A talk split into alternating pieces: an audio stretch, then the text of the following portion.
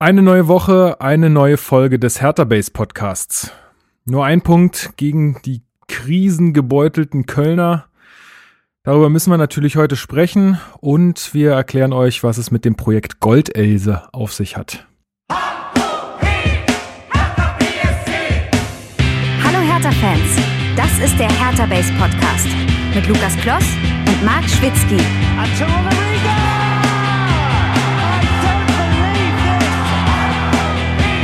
ich noch nie gesehen. Männer, ihr dürft nicht alle rückwärts gehen, da muss mal einer rausgehen. Wie zum Torwart. Scheiße. Ich hör doch mal auf, das ist doch zum Kotzen, ist das so. Diego, mach mit, Mensch! Meine Fresse. Uwe Kliman, der wortgewaltige Hertha-Trainer. Unentwegt auf Achse. Heiko, haltet doch mal den Ball. Kommt dem Ball richtig entgegen. Heiko, du musst auch, du bist Mittelfeldspieler. Der Diego macht die Arbeit für dich. Mit dem engagierten Uwe Kliman hat sich also bei den Berlinern auch wieder der sportliche Erfolg eingestellt. Und zu Hause im Olympiastadion ist die Hertha sogar noch unbezwungen. Mit Kliman kehrten aber auch die Fans zurück. Des Volkes Stimme. Wenn er noch weiter so macht, wir zappeln schon genauso wie er bald. Ja? Fünf Minuten Ruhe. Wenn er fünf Minuten sitzen bleibt, kriegt er 20 Mark von uns. Schafft er nicht. ganz große Klasse. Gott sei Dank hat Hertha dich endlich mal dazu besonnen, ein Berliner Trainer zusammen und einer, der aus dem eigenen Verein kommt sogar. Also ich finde es sehr, sehr gut.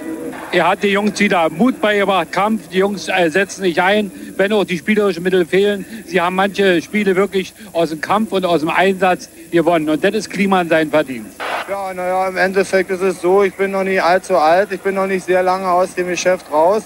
Ich identifiziere mich mit der Mannschaft, versuche irgendwo ein Kumpel zu sein, was natürlich bei mir nicht in, äh, ausarten kann, dass man mich hintergeht. Darauf achte ich schon. Und die Jungs, die wissen mich zu nehmen, ich weiß sie zu nehmen. Wenn sie Scheiße machen, dann kriegen sie einen aufs Dach und wenn sie vernünftig sind, dann können sie mit mir jeden Mist machen. Damit herzlich willkommen zum Hertha Base Podcast. Ihr habt gehört äh, einen kleinen Beitrag über Uwe Kliman in der Saison 84-85. Da fragt man sich doch, ob Hertha nicht mal vielleicht wieder so einen Trainer bräuchte, der den Kampfgeist in der Mannschaft wieder aktiviert. Ähm, das alles möchte ich besprechen heute mit zwei Leuten, die ähm, mit, die mit mir auch jeden Scheiß machen können, aber von denen ich mich nicht hintergehen lasse. Zum einen äh, Marc Schwitzky, meinen geschätzten Co-Host und Twitter-König äh, an diesem Sonntagnachmittag. Ich grüße dich. Ich grüße dich auch. Uwe Kliman, habe ich gerade nachgeguckt, ist übrigens erst zarte 71 Jahre alt. Also der Mann, Ey, also der ist quasi jünger. Das er ist jünger als Otto, werden. Ja, es ist, er ist jünger als Otto Rehagel damals bei seiner Rückkehr, glaube ich. Äh, also dementsprechend ist da noch, da ist da noch Saft vorhanden. Also Ja, mal, ich rufe mal den Schmidt an und frage mal nach, was, was er da so von hält. wurde damals als Fußballspieler der Funkturm genannt. 1,96 große Abwehrkante. Crazy. Äh, der, der bringt, glaube ich, äh, Respekt mit. Das, äh, ja. So, und zum anderen ähm, begrüße ich unseren Psychologen und Mentaltrainer bei Hertha Base, äh, Niklas. Hallo. Äh, hallo. Ja. Können wir uns äh, diese anderthalb Stunden jetzt auf, können wir uns diese anderthalb Stunden jetzt auf die Couch legen bei dir? Äh, nee, wenn, ist es Verhaltenstherapie und da gibt's keine Couch. Aber ähm, was ich gedacht habe, damals war es Diego, heute sind's die Dodi-Rufe, die von der Seitenlinie Ja, genau. erschallen. Genau. Du bist ein Mittelfeldspieler! Die machen alle die Arbeit für dich. Ähm, Oh, schön. ja, ähm, genau. Also also ich weiß nicht, wie es bei euch ist, aber ich lieg ja immer im Bett mit dem Mikro. Also ist ja fast wie Couch, oder? Oh, Lukas. genau, unter der Decke mit nichts an. so, jetzt überlasse ich euch jetzt euren Köpfen. Ähm, gut, ähm, ich äh, muss mich äh, bedanken äh, bei ein paar Leuten, die uns äh, Feedback dagelassen haben zur letzten Sendung. Eine Sache möchte ich dabei ganz besonders ansprechen, und zwar Konstantin hat uns geschrieben auf die letzte Sendung. Und zwar gab es in der letzten Sendung mal wieder so eine Äußerung von Marc äh, in Richtung Damenwahl, dass es doch ein Rentner-Podcast wäre. Und er hat uns berechtigterweise mal geschrieben, so, ey, was, äh, warum disst ihr die denn eigentlich? Äh, das hat doch nichts mit dem Alter zu tun, wenn man podcastet. Und er hat natürlich völlig recht. Ähm, und ich habe dann auch äh, eine klärende E-Mail zurückgeschrieben. Ähm, und vielleicht für alle, die jetzt hier noch nicht so lange dabei sind, äh, wir machen das ja nun schon einige Jahre. Und ähm, ja, da haben sich natürlich so ein paar Insider entwickelt, äh, auch in der ähm, Podcast-Bubble ähm, zu Hertha. Und ähm, ja, weiß ich nicht, da werden halt so kleine Frotzeleien hin und her geschoben. Das ist nie böse gemeint, das ist immer alles äh, cool. Ähm, wir schätzen uns alle gegenseitig und es ist alles in Ordnung und wir wollen niemanden wirklich was Böses. Also ähm, genau, falls, äh, falls das jetzt irgendjemand einen falschen Hals kriegt, äh, seid uns da nicht böse, das ist alles, alles in Ordnung. Die, die Disse gibt's auch auf der anderen Seite genug und da sehen wir auch drüber weg, ist alles in Ordnung. Disse, das ist bei den Leuten von Darmwall noch äh, der Club. Ah ja, richtig, genau. Da, bei denen ist es noch die Diskothek. Bei, äh, okay, ja, äh, na, Beleidigungen sind vielleicht auch zu viel gesagt. Also so ein bisschen, ja, wie gesagt, Frotzeleien trifft's am besten, glaube ich. Ähm, dann hat uns Jakob Schmidt geschrieben, der äh, schreibt äh, für den Tagesspiegel und ähm, er hatte mir nochmal Feedback gesendet und zwar äh, zu dem Artikel, den ich angesprochen habe, zu, vom, ähm, mit dem Dr. Frohböse, wo es um diese ähm, äh, Winterpause geht, die er vielleicht abschaffen wollen würde. Da wollte ich einfach nur nochmal sagen, weil er berechtigterweise gesagt hat, der Artikel ist aus dem Tagesspiegel und die SZ hätte das nur aufgegriffen. Da wollte ich einfach nur nochmal die Credits geben an, an den Tagesspiegel. Ähm, Finde ich eine insgesamt sehr spannende Sache. Hatten wir ja auch kurz drüber gesprochen und auch vielen Dank an Jakob, dass er sich da nochmal gemeldet hat. Ähm, das muss ich, glaube ich, auch noch ein bisschen äh, mehr lernen, beziehungsweise mehr darauf achten, da die Credits auch immer richtig zu verteilen.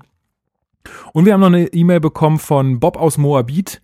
Ähm, ah, die hätte ich sonst vorgelesen. Ich wusste nicht, ob du die auch bekommen hast. Ja, Ach so. Perfekt. Ja gut, äh, nee, ich, wolltest du sie ganz vorlesen? Ähm, Nö, das nicht. Aber ja, also er sagt auch, er hat immer Spaß mit unserem Podcast und er fragt sich, wie es denn wäre, wenn wir noch Paul Dardai hätten. Das natürlich, er schreibt selber sehr viel wäre, wäre Fahrradkette.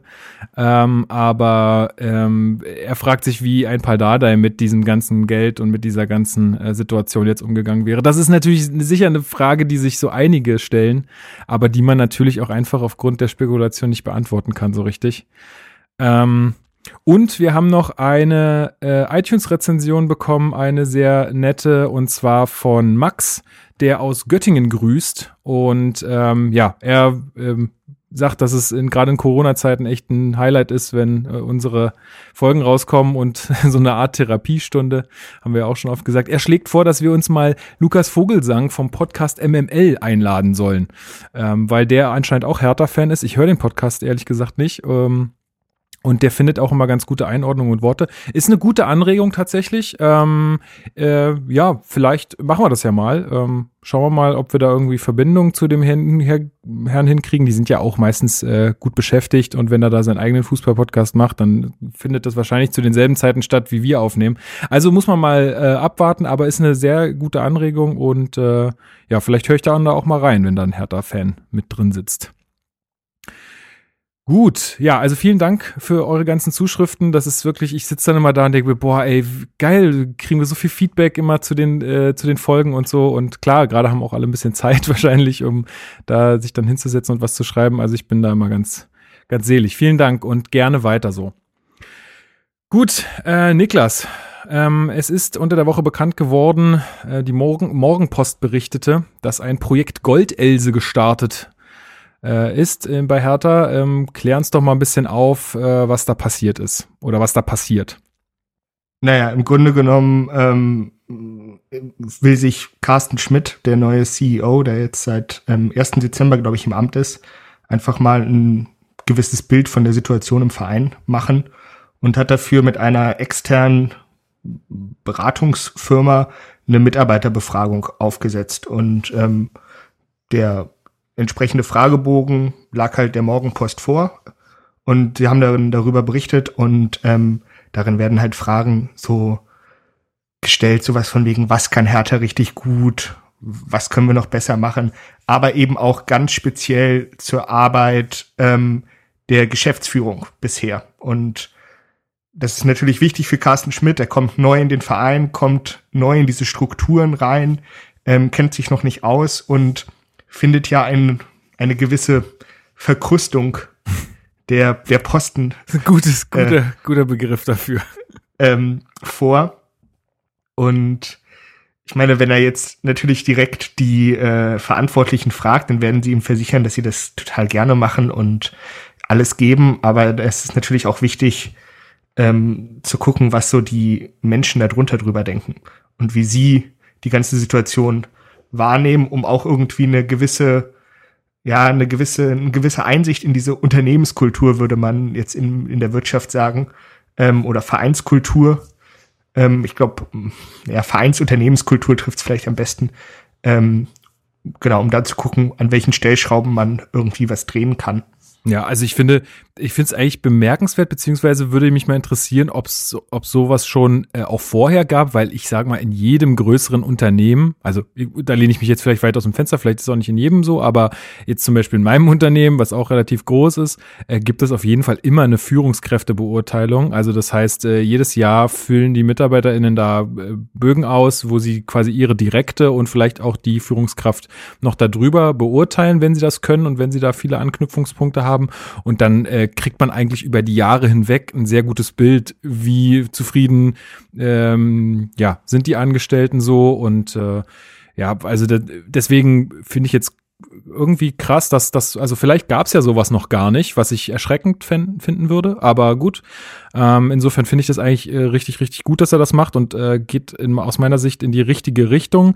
Ähm, Marc, meinst du vielleicht, dass das ganz bewusst gestreut wurde an die Morgenpost oder dass es einfach wirklich geleakt worden ist? Boah, ähm, da würde ich mich jetzt, glaube ich, weit aus dem Fenster lehnen in die eine oder andere Richtung. Ich weiß es nicht. Also ich glaube, jemand auf Twitter schrieb das vollkommen richtig. Bei 250 MitarbeiterInnen, die da befragt werden, ist es schwer, das äh, unter Verschluss zu halten. Ähm, warum das dann exklusiv an die Morgenpost geht, keine Ahnung. Das weiß ich nicht. Äh, die Morgenpost ist jetzt, glaube ich, auch nicht unbedingt dafür bekannt, jetzt die Exklusivinfos zu Hertha zu haben. Das passiert eher selten. Das ist eher Springerpresse oder Kicker oder ähnliches vielleicht. Ähm, dementsprechend, aber ja, ich weiß, worauf du hinaus willst, weil wenn man das bewusst streut, ist es natürlich so, dass Carsten Schmidt das ja auch sein Profil schärft, ne? Der Revoluzer, der, der jetzt äh, kommt und den Verein umkrempelt, das würde ihm viel leichter sogar helfen, weil gerade mit der aktuellen Situation ja, da herrscht ja sehr viel Unzufriedenheit. Also ich weiß, worauf du hinaus willst, aber ich kann jetzt, ich habe da ja keine äh, Information, dass ich das jetzt beurteilen könnte, ob das äh, gestreut wurde oder nicht. Ähm, grundsätzlich finde ich aber auch, dass es einfach vollkommen richtig ist, das zu machen. Also es geht ja vor allem darum zu schauen, wie funktionieren Entscheidungsprozesse, wie funktionieren Strukturen, wie effizient äh, arbeitet Hertha, hat Hertha ein Leitbild. All das ist ja tatsächlich, zahlt ja darauf ein, was wir in der letzten Podcast-Folge und ich auch in meinem Kommentar für 90 Plus so viel behandelt haben. Ne? Also das ist ja genau das, dieser Kulturwandel, den Hertha womöglich braucht und den kann Carsten Schmidt aber nur vorantreiben, wenn er genau detailliert äh, den Problem auf den Grund gegangen ist. Und deswegen ist diese Befragung grundsätzlich erstmal vollkommen richtig. Man kann es aber jetzt noch gar nicht so richtig beurteilen, das ganze Ding, weil halt eben entscheidend sein wird, ob und welche Konsequenzen da rausgezogen werden. Also Mitarbeiterfeedback ist ja schön und gut, aber daraus muss ja irgendwas folgen. So, das darf man jetzt nicht plötzlich wieder äh, im Aktenschrank versauern lassen, diese nee, genau. Sachen. Ähm, genau, und diese Befragung ist ja erstmal nur Grundlage. Das eigentliche Projekt ist ja dann, äh, wird ja dann Goldelse genannt. Das ist ja dann irgendwie so ein Strategieplan bis 2025, ähm, wo dann halt irgendwie die Strategie von Hertha. Also da steht ja, da steht ja dann noch soll. das neue Stadion schon und so. Das Exakt, genau. Das kann man dann äh, tatsächlich in, in der neuen Kurve dann präsentieren. Ähm, von daher sollte es, sollte es ein schönes Fest dann werden. Nein, im Ernst. Äh, das, ähm, ich glaube, das ist äh, alles richtig. Es wurde im Artikel auch gesagt, dass jetzt ja schon die Strukturen ein Stück weit verändert wurden im Verein, was aber auch vollkommen klar war. Also hier wird davon gesprochen, dass es in der Organisationsstruktur schon aus dem aktualisierten Organigramm ersichtlich ist, dass da äh, schon gewisse Sachen anders sind, also dass Leute auch eben an Schmidt schon berichten und ähnliche Dinge, aber das war ja schon klar, das ist ja jetzt gar nicht so überraschend. Ich glaube, das und muss das auch sich aber in den ja, also klar, natürlich, also es kann ja also vollkommen richtig so und ähm, das wird jetzt in den nächsten Wochen und Monaten dann vorangetrieben und man muss dann einfach gespannt sein, äh, welche Folgen daraus resultieren. Genau, also aber erstmal eine, eine sehr gute Maßnahme. Ich glaube, Pretz sagt dazu auch noch, dass ähm, dass das von allen mitgetragen wird aus der Geschäftsführung. Klar, was soll er auch anders sagen? Ne? Also wäre ja Quatsch, wenn er sagt, das ist, ich habe das gar nicht erwartet, dass so, sowas jetzt kommt, äh, sondern äh, er sagt natürlich, alle aus der Geschäftsführung tragen das mit. Und ja, also ich äh, würde mich nicht dagegen wehren, auch mal so äh, Ergebnisse ähm, zu sehen, weil das würde mich wirklich doll interessieren, was da so rauskommt. Äh, aber ja, mal gucken. Vielleicht, vielleicht kriegen wir die Chance dazu. Ähm, aber ja, na gut, also erstmal das auf ich jeden Fall. Das, ich finde das aber ganz, ganz spannend, vor allem ähm, in Bezug auf das, was du gesagt hast, Lukas, mit, dass das in jedem mittelständischen Unternehmen, und das sind ja Fußballvereine in Deutschland heutzutage, dass es einfach ähm, Usus ist, dass sowas gemacht wird. Und was man hier erlebt, ist, denke ich, so eine mh, mm, ja Verwirtschaftlichung des. So. Hm? Ich hätte Professionalisierung äh, gesagt, aber ja. Ja, Professionalisierung und auch gleichzeitig ja Verwirtschaftlichung von Fußballvereinen. So, ich meine, natürlich hat man immer dieses ähm, romantische Bild vom eingetragenen Verein, der in der Bundesliga spielt und weiß ich nicht, Michael Preetz stellt sich nach dem Spiel äh, noch hinter die Vereinstheke und zapft da das, äh, das Schultheiß. ähm, aber das, das ist natürlich nicht mehr so. Ich meine, ich weiß nicht, wie viele Vereine in der Bundesliga noch eingetragene Vereine sind. Schalke ist es, glaube ich, und noch einer oder zwei.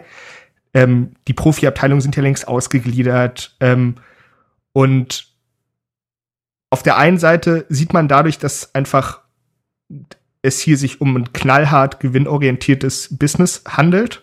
So, das kann man gut finden, das kann man schlecht finden.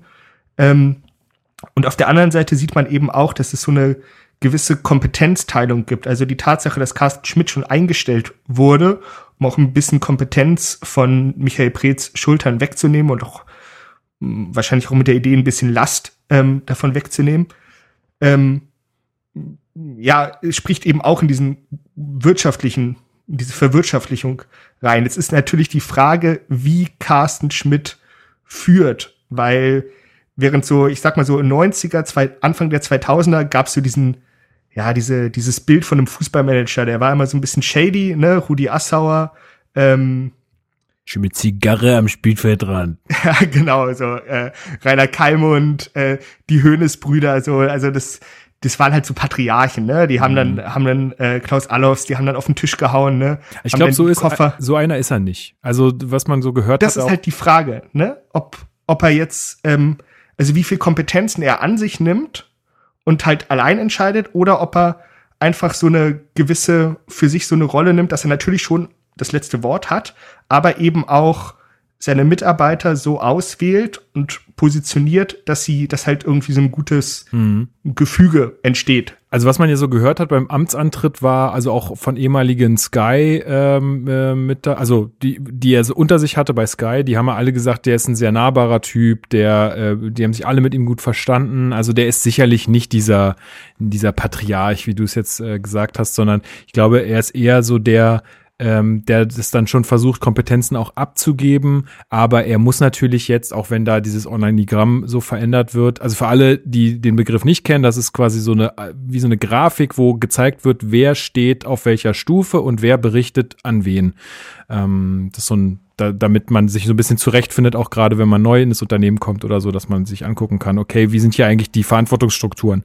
Und äh, wenn jetzt da Leute an ihn berichten, dann ist das wahrscheinlich auch erstmal, also könnte ich mir vorstellen, auch zeitweise, damit äh, er einfach sich auch einen Eindruck verschaffen kann. Weil wenn er, wie gesagt, wenn die Leute immer nur an Prez berichten und Prez das dann wieder für ihn filtert, dann kriegt er ja gar nicht mit, was wirklich passiert. Und ich denke, dass er deswegen, ähm, dass er das einfach noch mal ein bisschen äh, mehr von der Basis her dann auch mitbekommen will. Also ich hoffe, ich, ich hoffe, dass es so läuft. ja, aber ich finde es prinzipiell gut, weil es halt eben für diesen modernen Fußball steht, der halt ja einfach eine Richtung genommen hat, wo es einfach unmöglich ist, dass eine oder zwei Personen irgendwie die Geschicke des ganzen Vereins leiten, sondern es ist so komplex geworden, ähm, dass es einfach nur zu wünschen ist, dass du einfach eine gut geölte Maschine hast, die dann den Erfolg sicherstellt. Auf und neben dem Platz, um eine Frage Dafür spricht ja auch Dafür spricht ja auch diese Arne Friedrich äh, Verpflichtung als jetzt ja Sportdirektor davor Performance Manager. Ähm, das siehst du ja auch bei anderen Vereinen. Simon Rolfes bei Leverkusen gab es jetzt auch einen guten The Zone äh, Bericht zu. Ähm, Sebastian Kehl bei Dortmund, also diese Kompetenz, Verteilung und äh, Aufsplittung findet ja immer mehr statt, weil, und das war ja auch damals genau das, was Hertha ja auch quasi auch verkündet hat, die Herausforderungen im Fußball sind so riesig geworden, dass du dich dem gar nicht mehr annehmen kannst als nur Schiller und Preetz gespann. Das geht gar nicht. Also Keuter war ja auch schon so ein Schritt in diese Richtung fast. Ne? Also genau. dementsprechend, äh, das musste eh passieren und äh, ist, glaube ich, das vollkommen Richtige. Genau, gut. Ähm, dann haben wir das Thema, glaube ich, erstmal abgehakt. Also da geht's, also zumindest da geht's mal in die richtige Richtung. Was das jetzt alles bringt, müssen wir sehen. Und bisher bringt's noch nicht so viel. Aber ähm, wir müssen noch äh, um, über eine Meldung sprechen, die sich rund um Gendosi äh, dreht. Marc, äh, klär uns doch mal ganz kurz äh, auf, was da ähm, jetzt zu seiner Verpflichtung äh, bekannt wurde. Also Sky Sports hat berichtet und da gleich der erste Einschub. Äh, ich krieg das auch durch meinen Job äh, mit. Ähm, Sky Sports ist immer mal so, mal so. Ist wechselhaft, äh, ob die Gerüchte jetzt komplett stimmen, die sie streuen oder nicht. Ähm, so eine mittelmäßige Trefferquote. Auf jeden Fall hat Sky Sport berichtet, dass ähm, Gendosi Hertha nach der Saison wieder verlassen wird. Das hat quasi zwei Gründe. Zum einen war es wohl so, dass Arsenal Hertha quasi schon mal angeboten hat, ey, wir wären schon bereit, Gendusi für 30 Millionen abzugeben. Die Summe will Hertha aber nicht zahlen, das ist ihm zu teuer. Und zum anderen ist es wohl auch so, dass Gendusi nicht bei Hertha bleiben will, weil er schon, also bei Arsenal ist es quasi sicher, dass es nicht weitergehen wird, weil zwischen ihm und Miguel Arteta das Tischtuch wirklich zerschnitten ist. Aber er schon in abkommender Saison bei einem Verein spielen will, der zumindest äh, regelmäßig in der Europa League dabei ist. Das sieht jetzt nicht ganz danach aus bei Hertha. Also, ähm, nee, also zum, also zum einen kann ich es verstehen, dass Hertha für einen einzelnen Spieler an sich nicht bereit ist, 30 Millionen zu zahlen, auch wenn die Summen jetzt in den letzten Monaten waren, wie sie waren. Auf der anderen Seite kann ich da Gendosi sehr gut verstehen. Ähm, genau. Muss man weiterhin abwarten. Fürs Saisonende wird da eh nichts entschieden, aber ich hätte jetzt eh nicht damit gerechnet, dass der Mann bleibt. Genau, da müssen wir auch abwarten, aber ich rechne damit auch nicht. Zumindest nicht so, wie es aktuell läuft. Okay, ähm, Niklas, du, ich weiß von dir, dass du jetzt kein Sky-Abonnent ähm, bist. Ähm, wie hast du denn das Spiel gegen Köln fall, äh, verfolgt? Und wenn du dafür gezahlt hast, wie zufrieden bist du mit dem Einsatz dieser Finanzen? Ähm, ich habe nicht dafür gezahlt. Ähm, ich konnte es bei einem, äh, bei einem bei einem Kumpel gucken. Ähm, ja, dem ich auch immer ähm, eine große, ja, masochistische Ader unterstelle, wenn er dafür bereit ist, sich die Hertha-Spiele mit mir anzugucken. ähm, ja, es ist, also hätte ich dafür gezahlt, hätte ich, hätte ich wäre ich zwei Wochen sauer gewesen. Also ganz ehrlich. Ja, und ich zahle dafür. Ich zahle dafür. Okay, aber kommen wir mal zur Aufstellung. Ähm, wir, wir, haben äh, in, der, in der Sturmspitze ein paar Veränderungen gehabt. Äh, erzähl uns doch mal was, äh, wenn du es gerade auf dem Schirm hast, was, was sich so getan hat in der Aufstellung. Ähm, ja, und was dich überrascht hat oder auch nicht. Naja, es ist offensichtlich, dass Bruno Labbadia Hertha Base hört, ähm, denn er hat endlich Marks Vorschlag ähm, umgesetzt, mal Piontek und Cordoba in der Doppelspitze zu bringen. Ähm, dazu, also es war ein relativ neues System, das hat man so noch nicht gesehen. Es waren 4-3-1-2.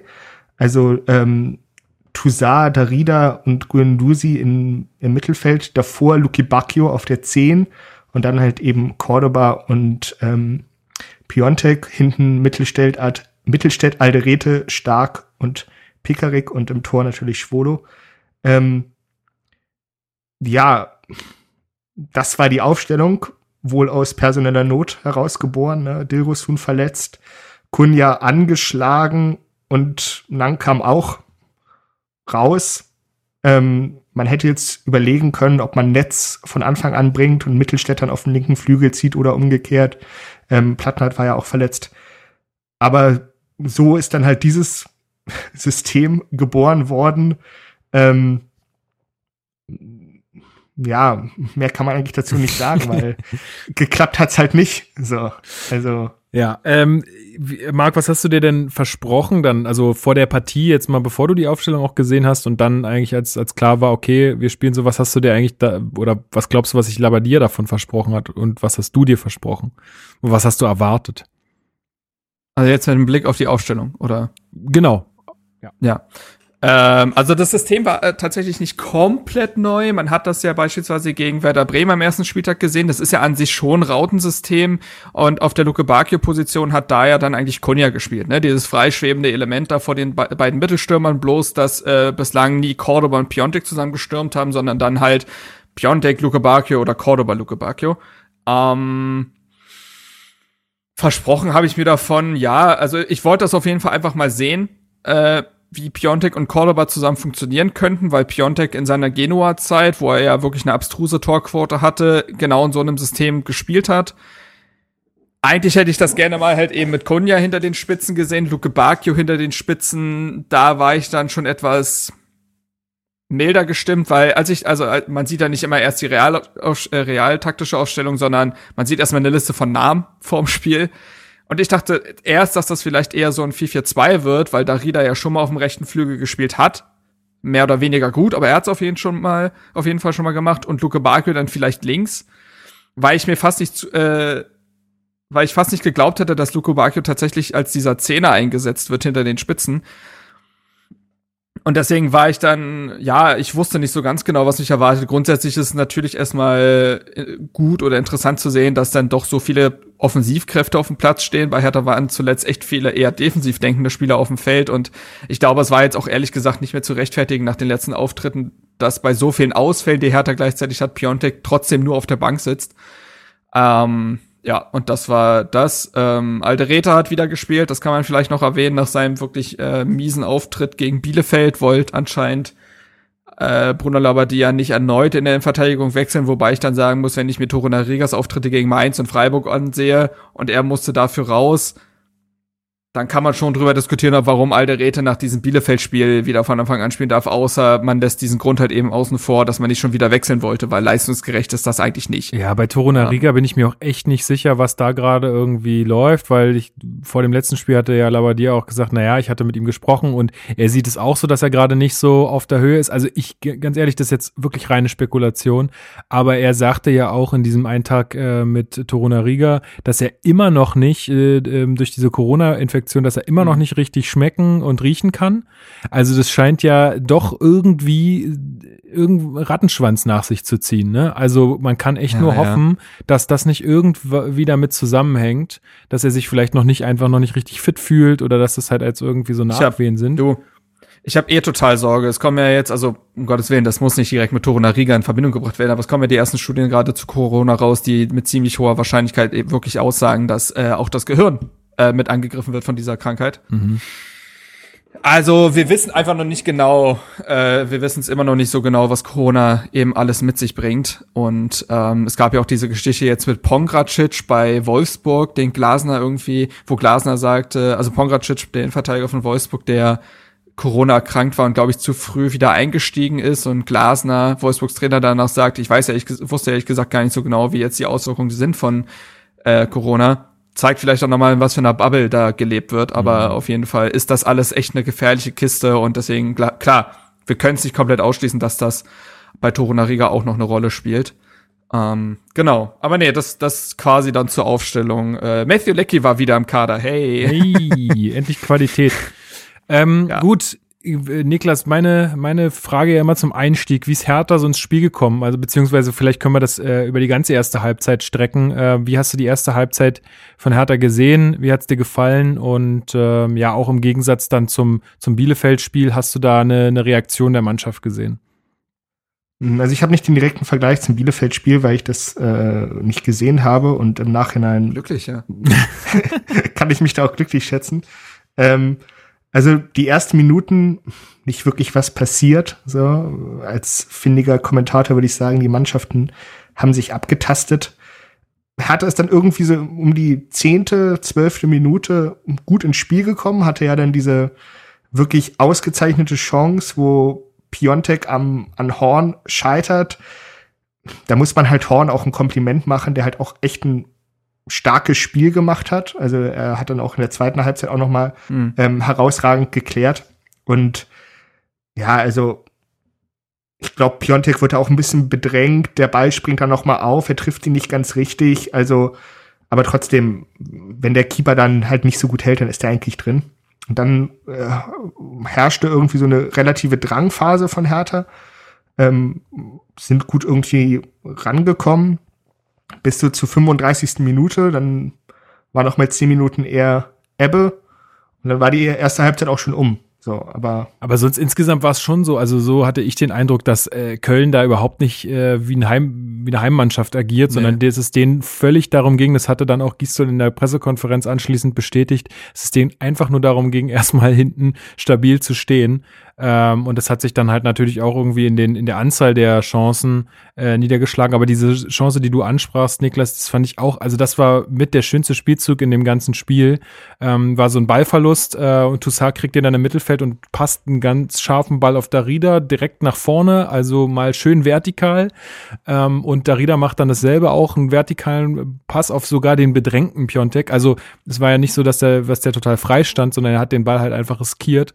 Äh, Und daraus resultiert dann die Chance. Und das sind eigentlich genau die Spielzüge, die ich irgendwie erwarte. So, also dieses vertikale Spiel, mal dieses Spiel schnell machen, äh, auch mal in, in Räume, die vielleicht ähm, ja nicht komplett frei sind äh, zu spielen. Ähm, also das, das hat mir sehr gut gefallen, diese Chance. Und äh, kurz vor, also ich glaube, mehr gab's gar nicht so richtig. Irgend so ein Schu- Schuss von Pekarik war noch mit drin. Und dann gab's noch kurz vor der Halbzeit so eine Chance von Köln, von Hector, die auch halbwegs gefährlich war, aber auch jetzt nicht direkt aufs Tor ging. Äh, also knapp daneben vorbei. Äh, aber ich, also ich empfand die erste Hälfte jetzt nicht als äh, super Offenbarung, aber es war so, okay, es ist weniger beschissen als gegen Bielefeld, aber man merkt, okay, wir haben hier das Spiel, wir kontrollieren das hier.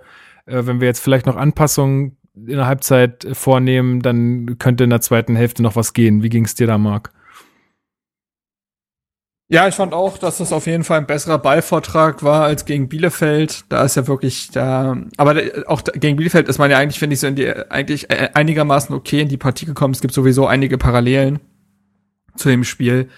Aber klar, äh, gegen Köln, die haben, ich fand auch, dass Köln irritierend schwach war am Anfang. Die waren wahnsinnig defensiv. Hertha wirkte da wie das äh, Heimteam, hatte viel mehr Ballbesitz, äh, hatte auch den etwas konstruktiveren Ballbesitz. Ähm, ja, und es gab dann halt, wie gesagt, diese eine große Chance von Piontek, oder heißt, was heißt große Chance, aber eine gute Chance zumindest. Aber also eh, nur noch mal Ähm. einzu oh, sorry, nur mal uns mein, mein, mein, meine Sachen gerade einzuordnen. Äh, es war trotzdem einfach super ermüdend und ein, es war halt einfach Ja. keinen Spaß gemacht trotzdem. Ne? Also es war besser als gegen Bielefeld, auch weil Köln einfach noch schlechter ist.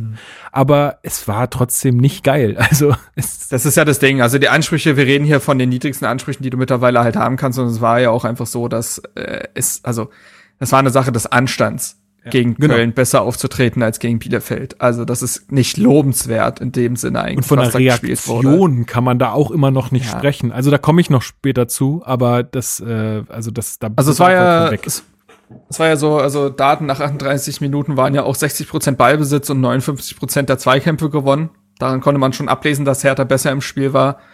Wirklich klare Chancen gab es dann eben nach dieser Piontek-Chance nicht mehr wirklich. Lag auch daran, dass die Mannschaft in Form von auch Luke Bacchio, der aber vor allen Dingen in der zweiten Halbzeit dann noch schwächer war, auch äh, falsche Entscheidungen getroffen hat nach vorne, muss man klar sagen. Äh, und was tatsächlich auch von Anfang an schon genervt hat, war und was sich dann auch durchs Spiel gezogen hat, war, dass Hertha, also Köln ist ja mit einer Fünferkette aufgelaufen. Das hatten sie ja jetzt wieder verändert. Das heißt drei Innenverteidiger. Und Hertha hat dann so eine Flanke nach der anderen da in den Strafraum gekloppt, von Mittelstädt eigentlich äh, hauptsächlich. Und nicht eine kam an. Dann denke ich mir halt, okay, da muss ja ein Lerneffekt entstehen, dass das nicht funktioniert. Aber nee, es wurde auch die 17. Flanke reingehauen. Und ein anderes Ding, was sich auch durch die gesamte Partie und jetzt ja auch wirklich durch die gesamte Saison zieht, ist, Herthas Standardsituationen sind eine absolute Frechheit. Oh ja. Wirklich. Das ist, das ist also wirklich, das ist unfassbar. Also, wie gesagt, Hertha traut sich ja mittlerweile nicht mal mehr, einen Ball einfach reinzuschlagen, sondern es werden jetzt einfach nur noch kurze Ecken und kurze Freischüsse ausgeführt, um dann entweder den Ball da schon zu vertändeln oder dann die Flanke zu kurz zu spielen. ist so unfassbar. Also, sorry, da, also, und da beraubt sich Hertha einfach ganz viel. Weil nehmen wir jetzt mal Union, letzte Saison Union. Die haben auch nicht den geilsten Ballbesitz aller Zeiten gespielt. Die sind über Konter gekommen, aber auch eben über Standards. Die haben ganz viele Spiele dadurch entschieden, dass sie dann halt äh, den Freistoß irgendwie da reingeköpft haben. Das ist, das ist einfach ein Mittel im Fußball, was du können musst. um halt auch mal einen Punkt mitzunehmen oder drei. Und Hertha verwehrt sich dieser Chance quasi schon aktiv. Das ist unglaublich. Und äh, ich glaube, Hertha ist wahrscheinlich mittlerweile, die waren lange Zeit, glaube ich, zweitschwächstes Team. Es würde mich nicht wundern, wenn sie mittlerweile das standardschwächste Team der Bundesliga sind. Und das kann nicht angehen. Auch nicht mit einem, mit der Innenverteidigung, die du da hast, äh, die Kopfball stark ist, mit einem Cordoba, jetzt sogar mit zwei Stürmern mit Cordoba und Piontek, auch wenn Piontek, glaube ich, kein Kopfballungeheuer ist, aber das ist, äh, also bitte, und das äh, trägt dann eben dazu bei, dass du nicht mal darüber Gefahr entwickeln kannst. Das ist, das ist zu wenig. Ja, das ist ganz, ganz furchtbar. Auch noch eine Sache, ähm, Niklas, ich, vielleicht ist dir die auch aufgefallen. Äh, diese langen Bälle von Starks ist auch einfach, da habe ich auch so gedacht, das muss auch doch mal irgendwann, also irgendwann musst du doch mal, wenn du ein paar Mal probiert hast, musst du doch mal auch checken, okay, funktioniert vielleicht heute nicht, oder? Also, ähm, ich wollte es gerade ansprechen, diese, also wenn man jetzt wirklich auf Teufel komm raus was Gutes in diesem Spiel finden möchte, dann diese angesprochene vertikale Tendenz. Also man hat gesehen, dass das Spiel zumindest vertikaler gedacht wurde. Es gab viele Vertikalbälle, von denen auch zwei, drei angekommen sind und es sah dann wunderbar aus. So, ähm, aber also Niklas Stark hat 20 lange Bälle gespielt, davon kam die Hälfte an. So und der das sind mehr als Schwolo lange Bälle gespielt hat, was schon bemerkenswert ist, weil es der Torwart ist und der prinzipiell eigentlich immer lange Bälle spielt. Ähm, bei Schwolo kamen allerdings neun lange Bälle an.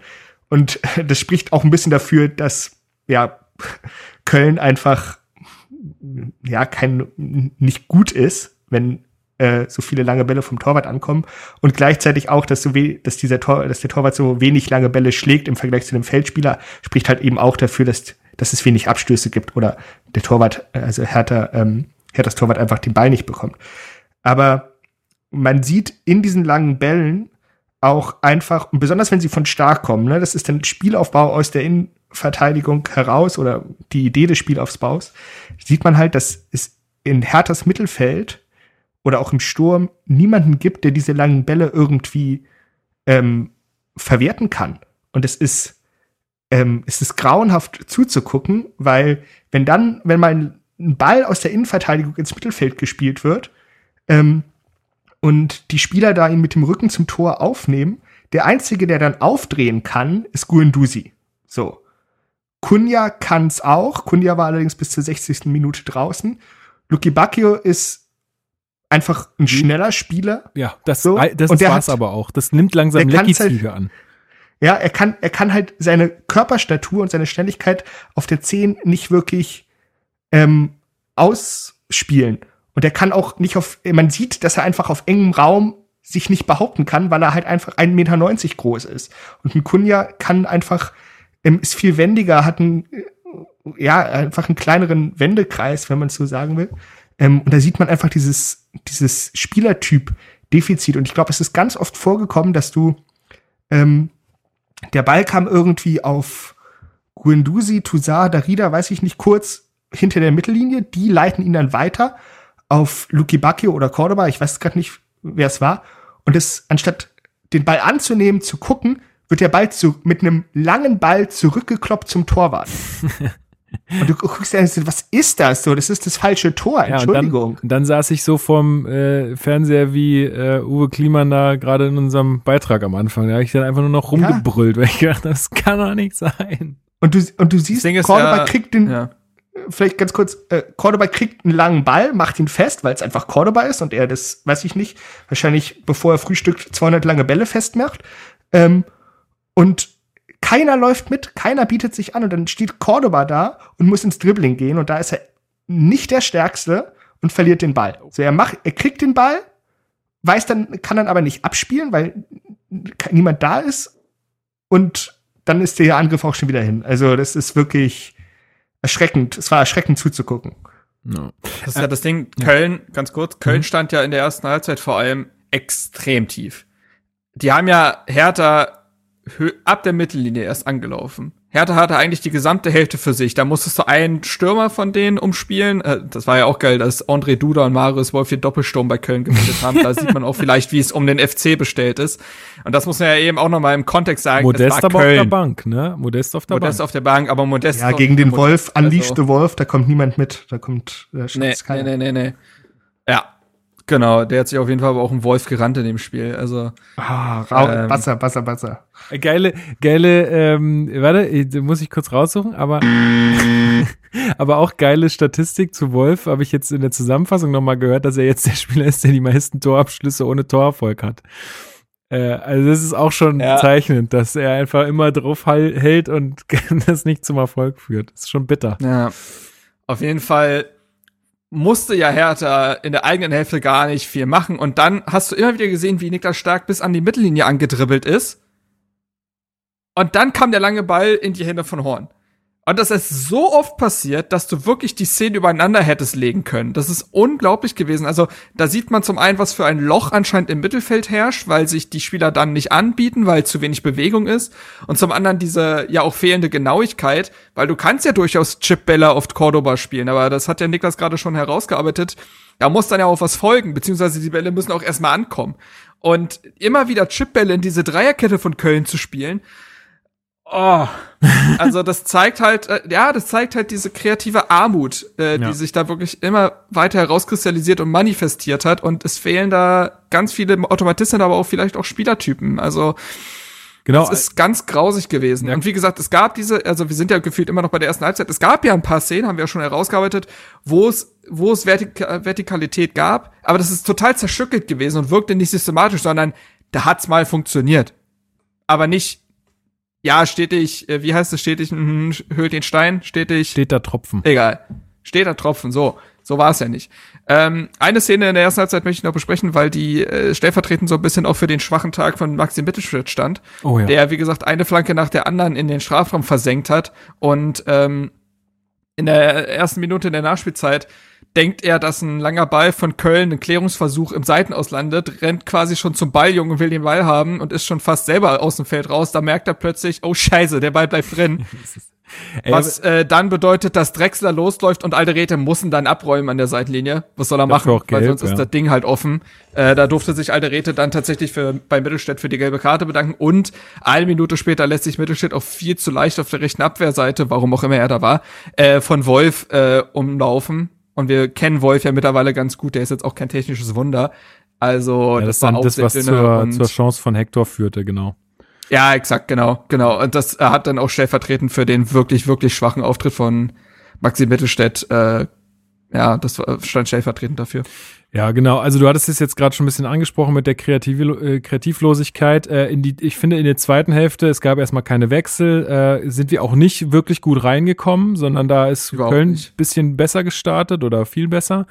Ähm, trotzdem, äh, also vielleicht können wir an der Stelle mal über die Leistung von Dodi Lukebakio reden. Das war aus meiner Sicht eine absolute Frechheit. Also ist mal, vielleicht ist es auch ein bisschen unfair, weil er auf einer Position gespielt hat, die ihm nicht wirklich liegt. Aber das, was er da ge gemacht hat, war trotzdem eine Frechheit. Also wir haben wie gesagt, wir hat, das hatten wir in der letzten Folge schon gesagt, wir haben einen kleinen Running Gag in unserer WhatsApp-Gruppe. Wir äh, machen dann immer kleine GIFs von irgendwelchen Aktionen, wenn sie besonders beschissen waren. Und da ist Dodi Luke Bacchio im Spiel locker mit drei Stück dabei.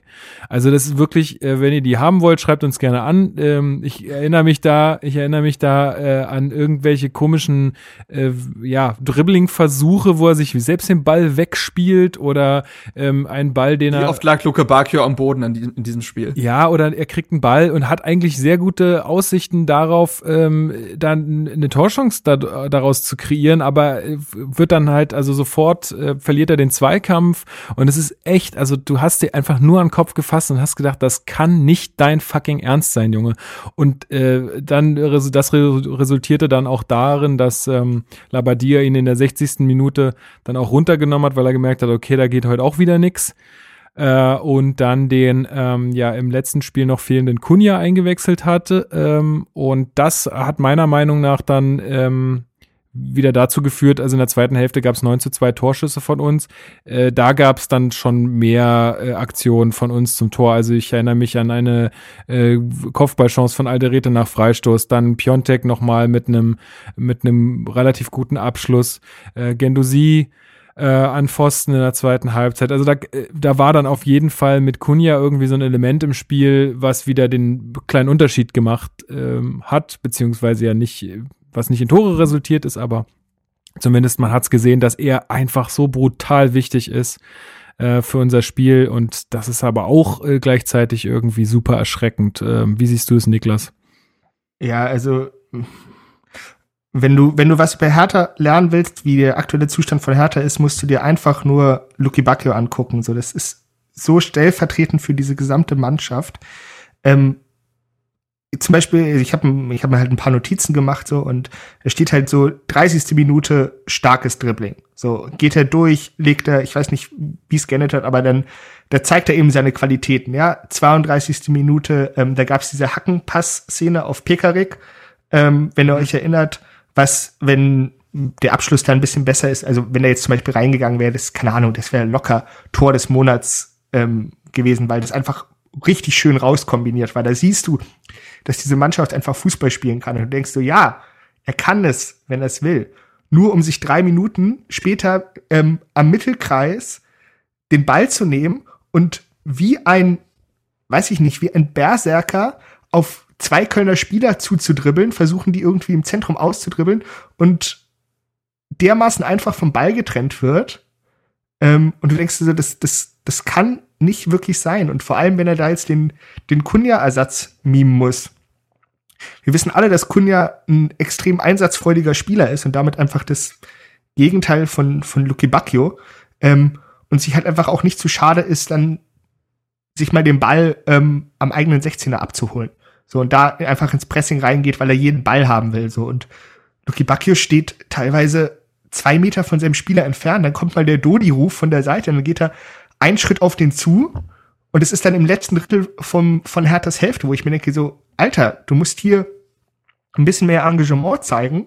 Ähm, hol dir den Ball, leg ihn ab auf irgendjemand anderen und renn wie, wie vom weiß ich nicht, von der Hornisse gestochen dann aufs Tor, damit du irgendwie deine Schnelligkeit ausspielen kannst. Das hat, stattdessen. Das hat Labadier auch gesagt über ihn. Er hat, äh, also Labadier hat auch ganz klar gesagt, Luke Bacchio hat zu viele falsche Entscheidungen getroffen, er hat sich viel zu spät vom Ball getrennt, äh, er muss seine Schnelligkeit mehr ausspielen, also der war auch äh, sehr unzufrieden, sag ich mal. Ich fand aber eben, das ist ja das Ding, ich finde, also Luke Bacchio war ja irgendwie ein Stück weit sogar im Spiel. Es war ja nicht so, dass du ihn nicht gesehen hast. Luke Bacchio war sehr oft am Ball aber hat konstant die schlimmsten Entscheidungen überhaupt getroffen, Konter äh, auf eine, ja, Slapstick-Art, muss man ja wirklich sagen, äh, verspielt, Ballverluste, die so einfach waren.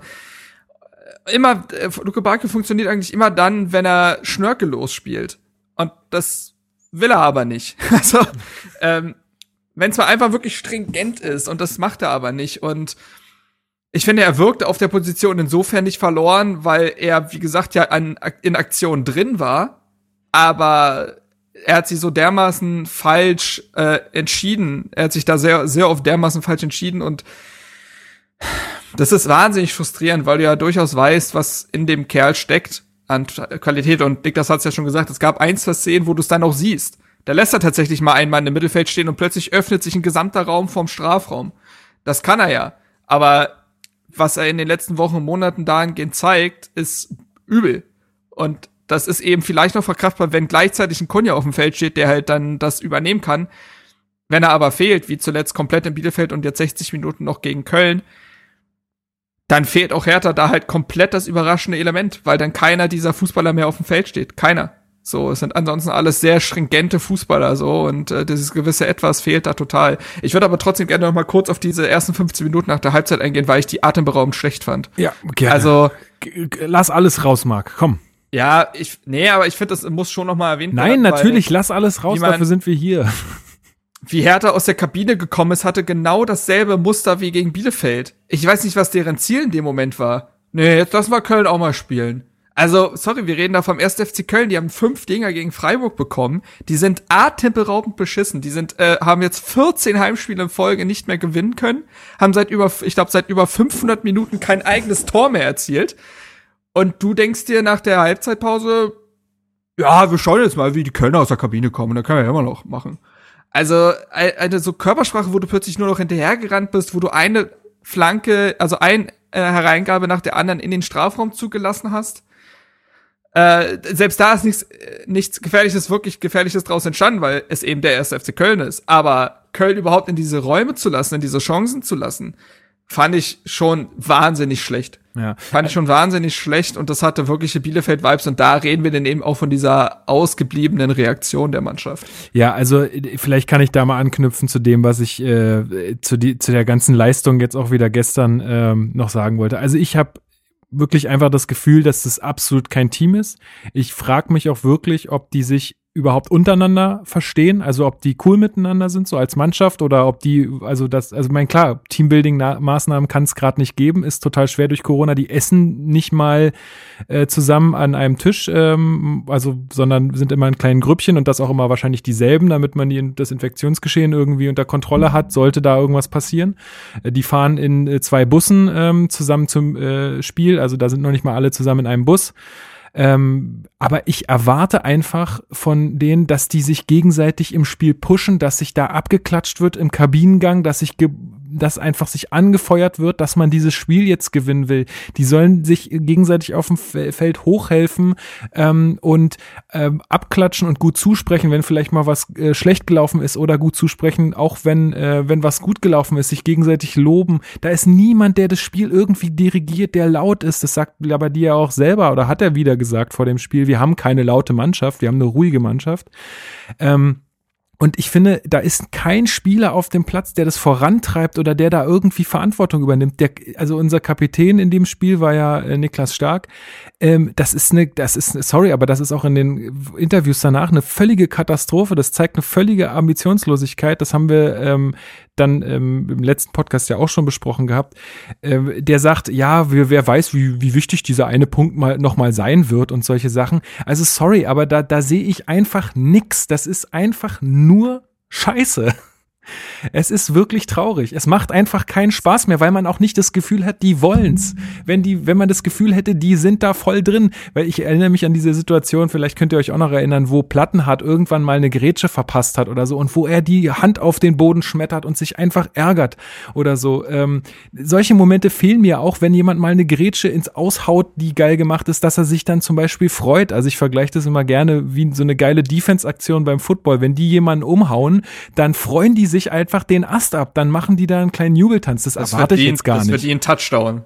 Ja, aber das, das erwarte ich jetzt gar nicht. Aber dass man sich einfach da selber mal äh, irgendwie ein bisschen hochpusht ja. und sagt, äh, man will dieses Spiel jetzt gewinnen. Aber für mich ist das alles zu wenig. Da sich danach hinzustellen und zu sagen, ja, also erstmal ist ja wichtig, dass wir hier einen Punkt mitnehmen und nicht schon wieder verlieren. Bullshit, Mann, das ist Köln. Die haben 4-0 gegen Freiburg verloren. Die schießen keine Tore. Ja, 5-0, meinetwegen auch das. 4-0 waren wir, ja. ähm, ähm, und, und jetzt stellt ihr euch hin und sagt, ja, es ist erstmal wichtig, dass wir hier nicht verlieren. Alter, was geht? Sorry, aber. Ja, ich, ich war ja gestern beim Amazon Bundesliga Radio nach dem Spiel zu Gast, zusammen mit Florian Kringe, ähm, der tatsächlich für Hertha ja auch gespielt hat. Ah, ja. Unglückliche Geschichte damals, als er sich den Fuß gebrochen hat. Hat ja auch für Köln gespielt und der hat auch, der wurde vom Moderator ihm gefragt, was für einen Eindruck die Hertha-Mannschaft auf ihn macht und er hat auch gesagt, und er ist immer ein Ex-Profi, er kann das, denke ich mal, auch noch be besser bewerten er hat gesagt, für ihn wirkt das eben nicht wie eine Mannschaft, das wirkt überhaupt nicht homogen. Da hat jeder auch mit sich selbst zu tun und da gibt's keine, keine, keine Mentalitätsspiele auf dem Feld so richtig. Das sind alles Dinge, die wir auch schon gesagt haben, die auch nochmal von etwas vielleicht weiter außen, beziehungsweise weiter innen, je nachdem, äh, wie gesagt, ehemaliger Profispieler, eben genauso, diese Worte fallen da genauso und ich, das äh, Ding ist ja eben das, was Lukas gesagt hat. Wenn, wenn nämlich, wir sagen mal, Hertha bringt ihm all diese Tugenden aufs Feld und verliert dann knapp, ich kenne keinen Fan eigentlich, der dann sagen würde, was für eine Scheiße, alle raus. Also es geht ja gar nicht darum, dass man jeden Gegner an die Wand spielt. Natürlich, wie gesagt, es muss mehr drin sein, spielerisch und so weiter, aber dass allein schon dieses, diese Grundtugenden, äh, diese Emotionalität auf dem Feld fehlt, Und das zeigt eben auch, das äh, zahlt auf das ein, was wir in der letzten Folge gesagt haben, dass der Umbruch völlig unterschätzt wurde, weil sich überhaupt keine Typen in dieser Mannschaft herausentwickelt haben. Niemand. Ich sehe, wobei, einen nehme ich raus und das ist Alexander Schwolo. Wie gesagt, ich finde, der nimmt seine Rolle als Führungsspieler an, ist aber Torhüter. Der kann jetzt auch nicht äh, vorne im letzten Drittel wirken. Ähm, ansonsten hast du ja. erfahrenere Mitläufer, Pekarik, Plattenhardt, Darida. Du hast Spieler, die gerade erst zum Verein gestoßen sind. Guendouzi, Toussaint, Cordoba, Alderete. Du hast junge Spieler, ähm, Konya, durchaus auch ein Luke Bacchio, der jetzt auch nicht alt ist und der auch kein Führungsspieler mehr in seinem Leben werden wird. Oder du hast eben äh, Spieler, die entweder sehr still sind oder die Sprache nicht mehr sprechen, das kann im, auch in einem funktionierenden Kollektiv kann das aufgefangen werden, um Gottes Willen. Also jede Mannschaft hat ja Spieler, die neu dazugekommen sind, die die Sprache nicht sprechen. Das allein das Argument reicht nicht, aber in, in einem nicht zusammengewachsenen Kollektiv tut das nochmal weh und das ist auch ein Faktor. Und dementsprechend hast du da keine funktionierende Mannschaft auf dem Feld. Und es gibt auch keine Entwicklung dahingehend. Das war okay am zweiten Spieltag, diese Erkenntnis. Das war in Ordnung, das war nicht gut, aber man hat gesagt, okay, das ist jetzt noch der Punkt. Aber man befindet sich in demselben Zustand, wie in der, wie in der Vorbereitungsphase, äh, wo man gegen den HSV verloren hat. Kein funktionierendes System, alles ist auf Kunja ausgelegt und niemand spricht miteinander. Und das ist jetzt äh, nach quasi einer gesamten Hinrunde das Fazit und es entwickelt sich nichts. Und äh, Michael Preetz hat ja nach dem Bielefeld-Spiel ein langes Sportbild-Interview gegeben, wo er tatsächlich sagt, es ist noch zu früh, um zu urteilen. Also sorry, aber wann darf man denn urteilen? Also wann, wann, wann, wa, hä? Wenn, wenn also, Michael sorry. Preetz das sagt, dann. Ja, also das ist Wahnsinn. Also und das ist und dann wie gesagt, Niklas Stark stellt sich dann als Kapitän, etatmäßiger Kapitän, aber immerhin Vize, äh, auf nach dem Spiel hin und sagt, wir haben jetzt einen Auswärtspunkt erstmal geholt. Der, das muss man auch mal positiv sehen. Ihr habt gegen den, also formmäßig gefühlt Tabellenletzten der Bundesliga Kein Tor 0 zu 0 erzielt. gespielt und den zweitschlechtesten Expected Goals der des gesamten Spieltags abgeliefert. Ratet mal, wer den schlechtesten hatte. Köln? Köln. Ja. So. Das ist so furchtbar, Alter. Es wäre, hätte nur noch gefehlt, dass es das Topspiel gewesen wäre oder so am Abend. Ja, ja. Naja, aber Hertha spielt ja nächstes Wochenende das Topspiel gegen Bremen, also von daher. Ja, ja, genau, das hatten wir So. ja schon. Ja. Das hatten wir ja schon. Äh, Also dementsprechend, was ist denn da die Ambition? Also es ist, es ist, es ist atemberaubend beschissen und man versucht ja wirklich wohlwollend teilweise seine Erwartungen herunterzuschrauben, aber man ist wirklich im Keller angekommen. Man müsste sich jetzt quasi äh, in den Boden buddeln, so. Und das So. ist, Jetzt sind wir Wahnsinn. da angekommen, wo ich hin wollte hier in der Sendung. Sehr gut. Ich würde ich würd trotzdem noch ganz gern vielleicht zwei, zwei, drei Worte verlieren. Und zwar, ähm, ich erinnere mich mal an eine sehr leidenschaftliche, lebhafte Diskussion in der WhatsApp-Gruppe, ähm, wo Marc, glaube ich, gesagt hat, so im, äh, in der Winterpause oder in der vom Übergang Hinrunde, Rückrunde darf man sich mal das Urteil erlauben. So, und ich würde Ja, jetzt, ja jetzt. sagen, es ist jetzt, Ja, genau. und ich würde sagen, dass es auch nach Bielefeld schon möglich war, weil ähm, wenn du gegen Bielefeld so schlecht ablieferst, ähm, dann kannst du das Urteil auch bewusst vorziehen. So, du hattest am Anfang aufgrund dieses Spielplans, ähm, und das ist meiner Meinung nach auch ein, ne- ein legitimer Grund zu sagen, guck mal, gegen wen wir am Anfang gespielt haben. Ähm, du hast gute Ansätze gesehen gegen Wolfsburg, gegen Leipzig, gegen Bayern. Ähm, und die Zeichen standen eben eigentlich auf Tendenz nach oben. So. Aber stattdessen stagniert man. Und dann kann man einfach auch nach einem Bielefeld-Spiel sagen, okay, Leute, jetzt muss sich dringend was ändern.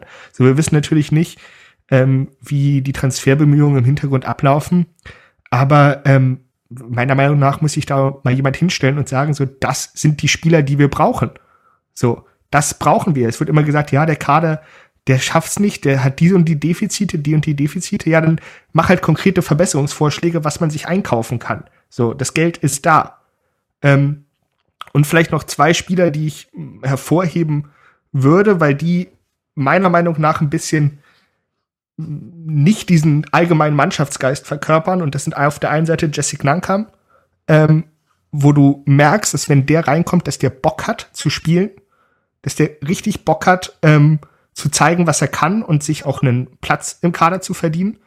Und auf der anderen Seite Luca Netz, Also, ich meine, der Junge ist 17, du kannst jetzt nicht von dem erwarten, dass der sofort zum Führungsspieler aufsteigt, aber auch dem merkt man einfach an, dass der Bock hat zu spielen. Und der war jetzt, ähm, hat fünf Minuten bekommen oder zehn mit Nachspielzeit. Und normalerweise, ja, dann, dann sind die halt fünf Minuten drin, dann sieht man nicht viel von ihnen, dann haben die vielleicht zwei, drei Ballkontakte, dann war's das. Aber nee, du hast gesehen, dass der sich die Bälle links holt, dass der was damit macht, dass der ähm, neue Ideen ins Spiel reinbringt. Gegen Bielefeld hat er, glaube ich, 30 Minuten bekommen, ne? auch noch mal einen riesen Vertrauensvorschuss von ähm, Labadia, so einem jungen Spieler so viel Zeit zu geben. Ähm, ja, also die beiden, also einfach auch diese Mischung aus jung und alt von diesen jungen Spielern, die sich noch nicht hundertprozentig durchgesetzt haben und halt auch checken, dass sie jetzt was auf den Platz bringen müssen, um sich eben durchzusetzen. Ähm, das würde ich mir halt mehr wünschen und deshalb würde ich mir halt auch wünschen, gut, Nankam ist jetzt verletzt, aber dass man halt auch mal ein Netz von Anfang an bringt, weil man hat gesehen, was der dem Spiel geben kann, einfach nur dadurch, dass er sagt, ich will mich jetzt hier beweisen vor allem. Und seien wir mal ehrlich, würde ein Nankamp es aktuell schlechter machen als ein Luke Bakio und ein Netz schlechter als Mittelstädt. Auf keinen Fall. Äh, das, das, das kommt noch dazu. Plus, äh, Beispiel Köln. Man erinnere sich, als Markus Gistel da angefangen hat, der hat einfach plötzlich äh, Noah Katterbach und Ismail Jakobs da reingeworfen. Beide aus der A-Jugend-zweite Mannschaft, noch nie Bundesliga gespielt, aber talentiert und hatten eben Bock. Und die haben diese Mannschaft mit so jungen Jahren eben mitgerissen, weil die aus dieser Lethargie ausbrechen, dieser etablierten Profis. Weil die sich ja noch durchsetzen wollen, die haben ja Hunger. Also das muss ja gar keine Führungsspieler in dem Sinne sein, aber wenn die schon für sich selber einfach nur diesen Hunger entwickeln, reicht das ja schon. Und wir können ja vielleicht noch ganz kurz auf diese letzten zehn Minuten von Hertha eingehen. Lasst mich ganz kurz. Die besser. Ja, ja, lasst mich ganz kurz noch eine Sache vielleicht. Äh, also weil ich weil viele ja auch mittlerweile auch schon den Trainer ähm, irgendwie mit reinnehmen in die Diskussion. Ähm, dazu hatten wir ja, glaube ich, in der letzten Woche auch was gesagt, dass äh, wir das noch nicht so wahnsinnig sehen. Trotzdem müssen wir, glaube ich, schon mal auch hingucken, wa was wird da gemacht ähm, von, von äh, Bruno Labbadia. Äh, klar, die Bank war jetzt nicht wahnsinnig geil besetzt. Also bis auf Matthias Mateusz Kunja kannst du da niemanden bringen, der dem Spiel noch wirklich was hinzusetzt. Also Netz, klar, der ist auch gekommen, der hat, äh, wie jetzt Niklas schon gesagt hat, der hatte dann auch ganz gute Momente. Redan ist auch noch sehr jung, dann sitzt aber nur noch ein Klünter auf, auf der Bank, der spielt ja die ganze Zeit nicht. Toruna Riga als Innenverteidiger wird jetzt wahrscheinlich offensiv auch nicht mehr so viele Auswirkungen haben. Ein Seefuig, pff, sage ich nichts zu. Askasibar ist gerade irgendwie wieder in der Mannschaft mit dabei und Lecky. So, da hast du jetzt natürlich auch nicht viele Möglichkeiten. Dennoch kann man irgendwie festhalten, dass die 86. Minute vielleicht doch ein sehr später Zeitpunkt ist, irgendwie neue Akzente zu setzen. Ich entschuldige das etwas, weil ich auch das Gefühl hatte zwischenzeitlich, also normalerweise würde man ja sagen, okay, wechsel mal so nach 75.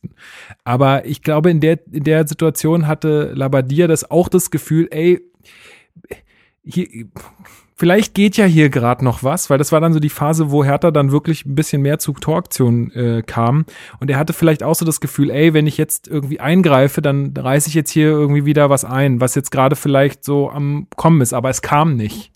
So, und äh, deswegen hat er vielleicht zu spät gewechselt, aber also ich hätte es auch lieber gesehen, er hätte da früher mal äh, noch ein paar Akzente gesetzt und nicht so wahnsinnig spät, weil was willst du in vier beziehungsweise acht Minuten dann noch tun? Ja. Das ist. Und Hertha war ja die ersten 20 Minuten der zweiten Halbzeit wahnsinnig schlecht. Da hätte der Cut kommen müssen in Form von Personalwechseln. Also bis zur 65. Minute oder sowas war das extrem schlecht.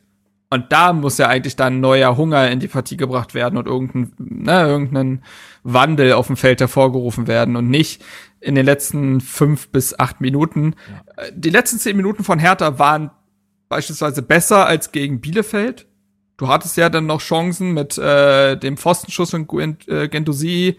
Ich weiß nicht, wann er diesen Schuss auf Horn abgegeben hat, den er erhält.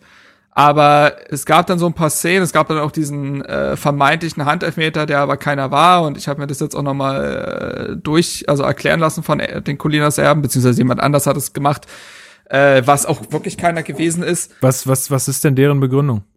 Weil ich habe nichts gefunden. Ähm, der, der Mitspieler geht zum Ball und spielt ihn. Danach kommt der Ball für Borneau nicht nur aus kürzester Distanz, sondern auch vollkommen unerwartet. Wäre er dem Spieler selbst in diesem Fall an den Arm gesprungen, dann wäre das auch nicht strafbar gewesen. Also es wird da dann in dem Moment keinen Unterschied gemacht zwischen ist vom eigenen Oberschenkel abgeprallt oder von dem eines Mitspielers. Mhm. Gut. Das ist Regelauslegung. Das, ja, das verstehe ich. Andererseits muss man doch aber auch äh, mit einbeziehen, dass der Arm da relativ unnatürlich weit weg vom Körper ist, also beziehungsweise nicht angelegt oder so. Also er ist, er ist halt irgendwie da und der Ball ist ja in Richtung Kunja gekommen. Also oder beziehungsweise ja, doch. Also wenn wenn der Arm dort nicht gewesen wäre, wäre der Ball ja ähm, zu Kunja gekommen und vielleicht hätte sich daraus wieder was entwickeln können. Also ich ganz ehrlich, ich sag, da hätte man einen guten Handelfmeter geben können und äh, Colinas Erben hätten am Ende auch wahrscheinlich auch geschrieben, kann man geben. Also ja, bin ich tatsächlich auch der Meinung. Also zumindest zumindest den äh, VRR rauf gucken lassen. Das, also, das finde ich wieder die. Das tut er doch sowieso, Leute. Ja, aber dann, aber das, aber hat man, also, du, du kriegst ja, du kriegst ja nicht mehr Bescheid.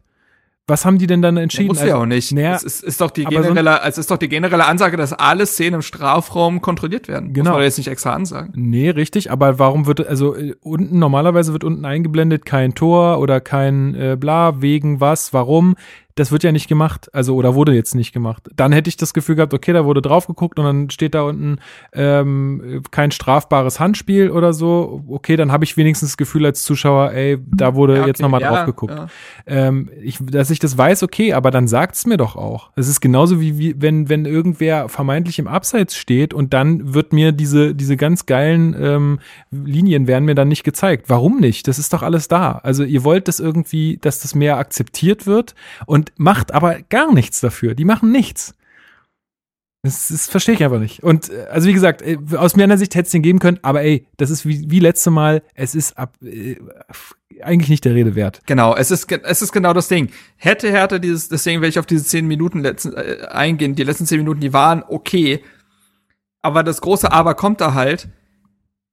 Es hätte nichts verändert. Es hätte den Sieg nicht, es wäre keine, trotzdem keine Reaktion gewesen, es wäre trotzdem kein gutes Spiel gewesen. Und Hertha hätte trotzdem nur 1 zu 0 gegen den, was, Tabellen 16. oder sowas? Ich weiß gerade gar nicht, wo die stehen. Ja, äh, 16. ja. Ähm, gewonnen. Das wäre, das hätte in der Sache nichts verändert. Das hätte das Spiel nicht besser gemacht. Und klar kann man sagen, drei Punkte tun gut, allein deswegen, um nicht äh, noch weiter da irgendwie unten reinzurutschen. Das ist klar, das ist faktisch richtig. Auf, aber wenn wir darüber reden, wo sich Hertha hinentwickeln soll, dann hätte das gar nichts verändert. Vielleicht hätte es eine breitere Brust gegeben, aber das stimmt ja auch nicht. Das ist ja auch das Ding. Niklas Stark sagt nach dem Spiel, ja, da musste mal einer reinrollen. So, Bullshit, da muss einfach nur mal einer über die Linie gehen. Stimmt doch nicht. Man hat das Derby gewonnen. Man hat das Derby gewonnen. Und was ist gefolgt? Nischt. Und du hast also gegen Schalke 3-0 gewonnen. Was ist gefolgt? Gar nichts. Also es ist einfach so. Quatsch. Also dementsprechend, es ist ja, du hast das Spiel auch gegen Augsburg zum Beispiel gewonnen. Also du hattest doch diese Momente, wo etwas hätte ins Rollen kommen müssen, aber das stimmt ja einfach nicht, dass Hertha mit einem Sieg plötzlich eine Serie starten würde. Das hat ja dieses Schalke-Bielefeld-Konstrukt wunderbar aufgezeigt, dass diese Mannschaft dann nicht ins Rollen kommt. So. Das sind einfach und Durchhalteparolen und er müsste sich einfach mal hinstellen und sagen, ey, wir haben hier wieder Scheiße gespielt und wir müssen jetzt endlich mal Verantwortung übernehmen, das äh, richtig zu machen und besser zu machen. Und er müsste sich als Spieler, der so lange bei Hertha ist, der die Kapitänsbinde tragen darf, hinstellen und ähm, irgendwas dafür tun, dass es besser läuft. Ich, ich, hab, ich muss gerade spontan an diesen, ähm, ich weiß nicht, ist, manchmal spuckt der YouTube-Algorithmus mir das aus, ähm, so ein Clip von Mario Basler aus dem Doppelpass, wo er darüber redet, dass, mhm. ähm, dass nach dem Spiel ähm, die Spielfeldinterviews so Phrasen äh, Drescher-mäßig geworden sind. Und auch wenn Mario Basler, ich meine, der Mann, der Mann hat mal für Hertha gespielt, ne? So ist es. Ähm, auch, also ist jetzt sicherlich nicht die, äh, die graue Eminenz des deutschen Fußballs. Ähm, aber wenn ich mir diese Interviews mit Niklas Stark anhöre, dann ähm, muss ich halt sagen, so, ja, stell dich, genau wie Marc gesagt hat, stell dich hin oder, oder, oder und sag einfach, das war gerade richtig scheiße, was wir hier abgeliefert haben. So.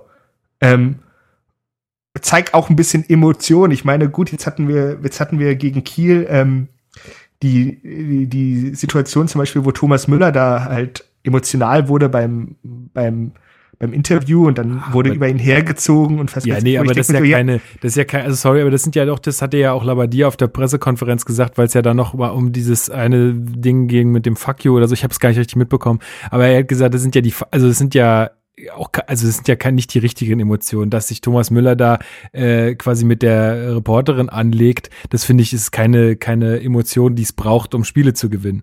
Nee, Also- natürlich nicht, aber es, es zeigt einfach ein bisschen, ähm, dass, dass es den Spielern hier um was ging. So, es ist natürlich jetzt nicht Ja. darum, dass man sagt, man will diese Mentalität auf dem Spielfeld haben. Ich will jetzt auch nicht, dass, dass ähm, die rumlaufen und sich gegenseitig beleidigen, definitiv nicht. Aber ich will sehen, dass die Spieler nach dem Spiel checken, ähm, dass das Kacke war, was, das, was sie da abgeliefert haben. Und ich will sehen, dass es ihnen um was geht. Deshalb haben wir uns doch alle so darüber gefreut, dass ähm, Guendouzi und ähm, ich, wer war es noch, nach dem Derby in die Kurve, vor die leere Kurve Mhm. gegangen ist. Mhm. Weil du gemerkt hast, ja, da ist selbst ein Leihspieler aus Arsenal, ja, der keinerlei Bezug hat zu, ähm, zu diesem Verein, ja, der weiß, wie wichtig Derbys für, für Fans sind, weil er einfach aus London kommt, ähm, von einem Verein aus London, ähm, und zeigt trotzdem so eine Aktion.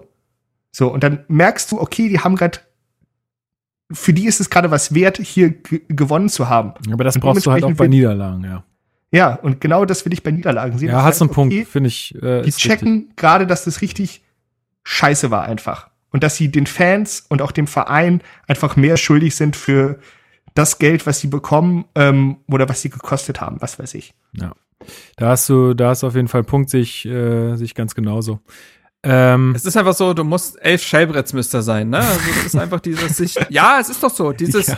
dieses einfach auch vielleicht wissen, dass man gewisse Dinge vielleicht auch einfach nicht sonderlich geil kann, aber das, was man kann, komplett aufs Feld zu werfen und es ist, es, man versucht, man will natürlich nicht in so Stammtischparolen hier verfallen, aber am Ende müssten die Hosen halt dreckig sein. Es ist einfach so. Und mir fehlt dieses Aufopferungsvolle in dieser Mannschaft. Es gibt das, das gibt es nicht mehr seit dem Umbruch.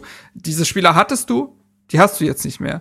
Und das ist, ja, keine Ahnung. Ich habe äh, letztens noch mal, äh, ich habe letztens noch mal dieses Hertha 030 gesehen, wo sie diese große Abschiedsparty ja gefühlt gefeiert haben, ne, Mhm. mit den ganzen Spielern. Und Shelbrett, der damals ja nach mehreren Fanvideos und so angefangen hat zu weinen.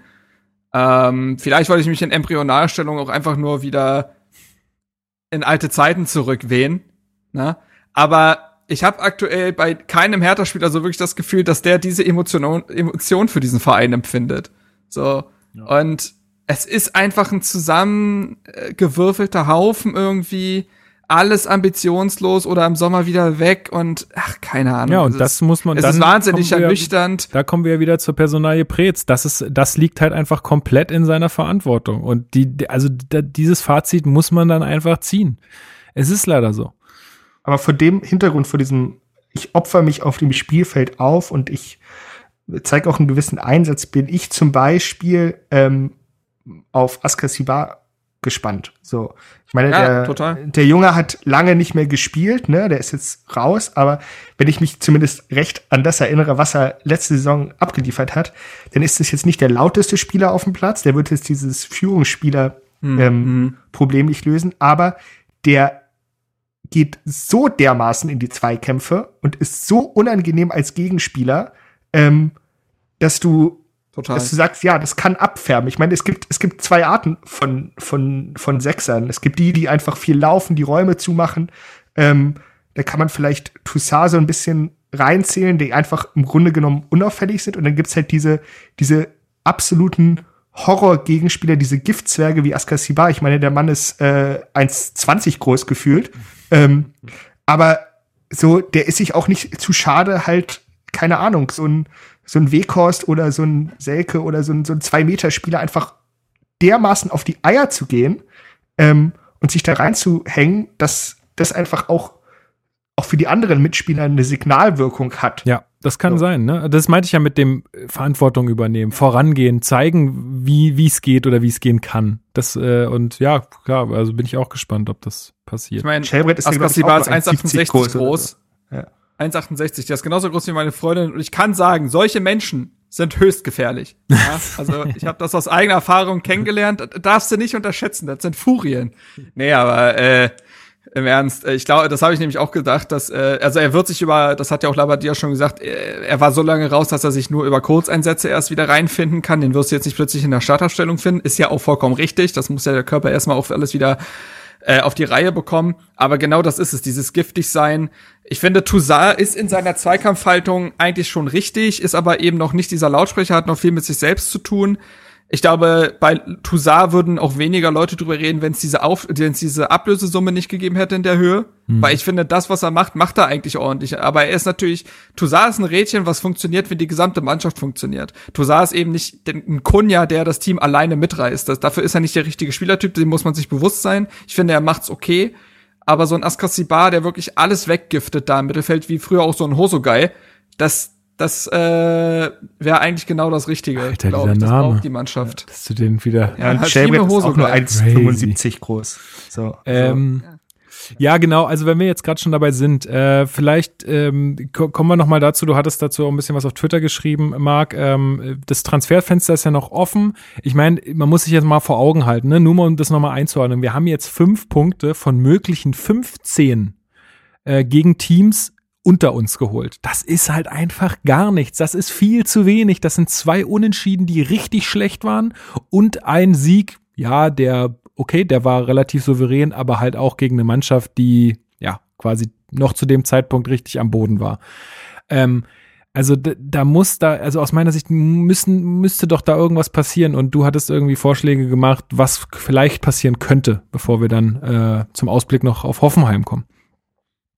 Ja, ich habe mir vor ein paar na, Wochen ist falsch, äh, 7. Januar habe ich gerade gesehen, ist der Fred. Ähm, Hertha wird ja immer dann mit äh, Julian Draxler und Co. in Verbindung gebracht. Äh, davon abgesehen habe ich mal überlegt, okay, wer ist denn jetzt gerade in der Bundesliga verfügbar? Das sind alles keine aktuellen Gerüchte, ne? Das muss ich dazu sagen. Das sind einfach Überlegungen von mir gewesen und diese Spieler können auch stellvertretend vielleicht für einen Spielertyp sein, was zum einen Profil angeht, aber auch zu andere, andererseits Verfügbarkeit. Das ist ja auch immer das Ding. Vielleicht passt ein Spieler, aber der ist überhaupt nicht in der Range von Hertha oder ähnliches.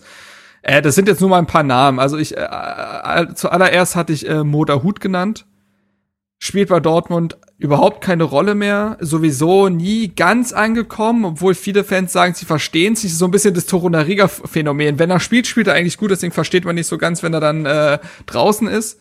Also jetzt auch unter Terzic. Also in den letzten beiden Spielen war er nicht mehr mehr im Kader, davor war er vier Spiele im Kader ohne eine einzige Einsatzminute. Ich finde, das ist mit 25 Jahren in einem echt guten Alter, ist aber gefühlt auch schon ewig in der Bundesliga dabei ist äh, und der Vertrag läuft nur noch bis 2022, also ist jetzt auch nicht ewig mehr dabei äh, bei Dortmund und man wird sich trennen. Ähm, und ich finde, er ist zum Beispiel so, er ist ein Achter. Ich finde, er ist genauso diese Form von Kreativität im Zentrum, die Hertha gut tun würde. Und das hatte letztens Benny bei uns im Slack-Channel ziemlich gut geschrieben, was bei Hertha auch so ein Ding ist. Die zentralste Position im heutigen Fußball ist ja die Achterposition. Und Hertha füllt diese seit drei Jahren mit Leihspielern aus. Zwei Jahre Grujic, ein Jahr Gendosi.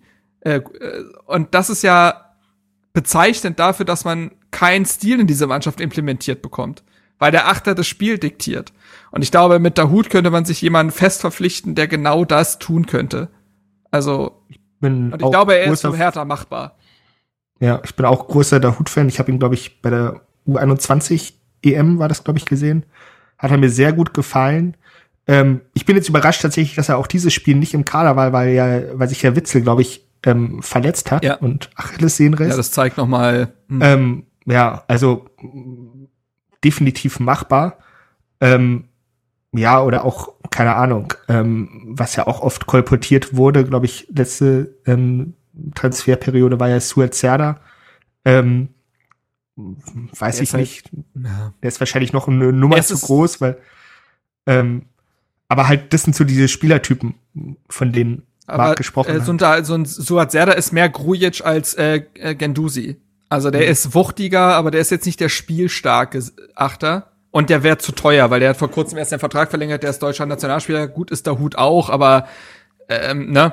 Ist Serda wird das äh, hat da eher die Reputation. Ich glaube, das ist tatsächlich und Schalke, auch wenn sie finanziell gebeutelt sind, haben sie vielleicht nicht Bock jetzt noch äh, so einen Spieler abzugeben, jetzt äh, wo es gegen den Abschied geht. Aber gut.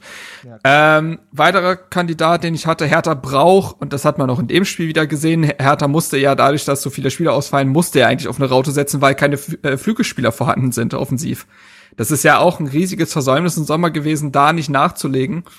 Da wäre ein Kandidat auch aus der Bundesliga Jakob Brünn-Larsen von Hoffenheim.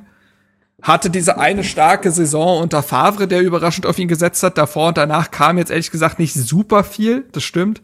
Aber Hertha muss jetzt eben auch schauen, wen man im Winter bekommt. Äh, Brünn Larsen, da steht eine Laie im Raum, das ist auch schon offen kolportiert quasi, dass der bei Hoffenheim gerade nicht reinfindet. Hönes hat sich halt auf andere Spieler äh, fokussiert. Und man könnte ja sowas wie eine Laie plus Kaufoption oder so, könnte man sich den ja mal angucken. Also Winter sind ja oft so Notdeals, das ist einfach so, man muss da Kompromisse äh, finden. Und ich glaube, Brünn Larsen, der links, rechts spielen kann, der tatsächlich auch mal auf der 10 spielen kann, der ist im Mittelfeld relativ flexibel einsetzbar, könnte da eine Idee sein. Das wäre das. Ähm, jemand, den ich wahnsinnig spannend fände, wäre Jean-Paul Boetius von Mainz.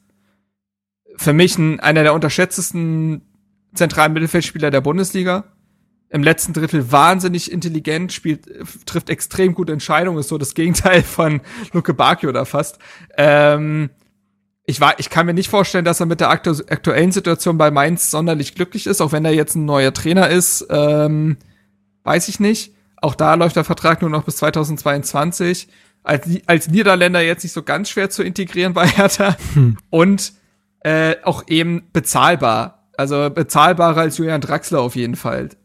Und äh, der letzte, der tatsächlich auch schon von den Medien wirklich aktiv aufgegriffen wurde, ist halt Yannick Gerhardt. Ne, ist ein Achter, äh, einigermaßen spielstark, ist doch noch ein bisschen ja weniger kreativ auf jeden Fall jetzt und technisch beschlagen als jetzt ein Gendosi. Aber ein Gendosi kriegst du ja nicht fest verpflichtet. Der Vertrag läuft da im Sommer aus. Der hat jetzt mit äh, Labadia zwei Jahre bei Wolfsburg zusammengearbeitet. Ähm, bringt auch eine gewisse Körperlichkeit mit also ist, glaube ich, durchaus ein Achter, den sich, äh, den sich Labadia wünschen könnte. Und wie gesagt, das ist auch wohl schon relativ, ja, das, das ist wohl schon auch im Gespräch. Ja, aber das sind jetzt, wie gesagt, das sind jetzt nur Spielereien, aber das ist so das, was ich mir vorstellen könnte, was Hertha im Winter noch bewerkstelligen könnte. Irgendwas in der Range. Gut, ja, finde ich ganz interessant auf jeden Fall, weil äh, ich beschäftige mich ja nicht so viel mit anderen Spielern, anderen Mannschaften wie du. Also das finde ich ganz äh, spannend, das mal zu hören. Aber ja, äh, Bruno, Micha, wenn ihr die Anregungen hört, ne, ähm, ihr müsst den Schwitz gerne Ansonsten, ähm, Max Meyer hat seinen Vertrag aufgelöst. Ach, komm jetzt. Ja. ich habe mal, ich habe mal gehört damals, dass er zu Crystal Palace gegangen ist, dass Hertha ihn wohl auch verpflichten wollte und damit ähm, bereit gewesen wäre, sehr tief in die ähm, Gehalts Kasse zu greifen. Also das Ding ist, finde ich den Spielertypen Meier spannend als spielerisch einigermaßen starker Achter. Yo.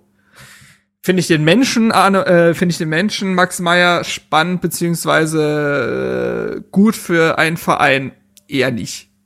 Also es war auch mehr als Witz gemeint. Es ist immer, ich glaube, Köln ist ja jetzt ähm, interessiert und also ich meine, darf man jetzt auch nicht so viel drauf geben, aber ich finde es auch immer bezeichnend, welche Vereine sich noch für diesen Spieler interessieren, um seine Qualität und auch sein Potenzial mhm. einzuschätzen. Und da finde ich halt, wenn du da halt mit Köln konkurrierst, dann musst du vielleicht überlegen, ob der Spieler jetzt doch das Richtige ist oder vielleicht zu deinem Niveau passt grundsätzlich.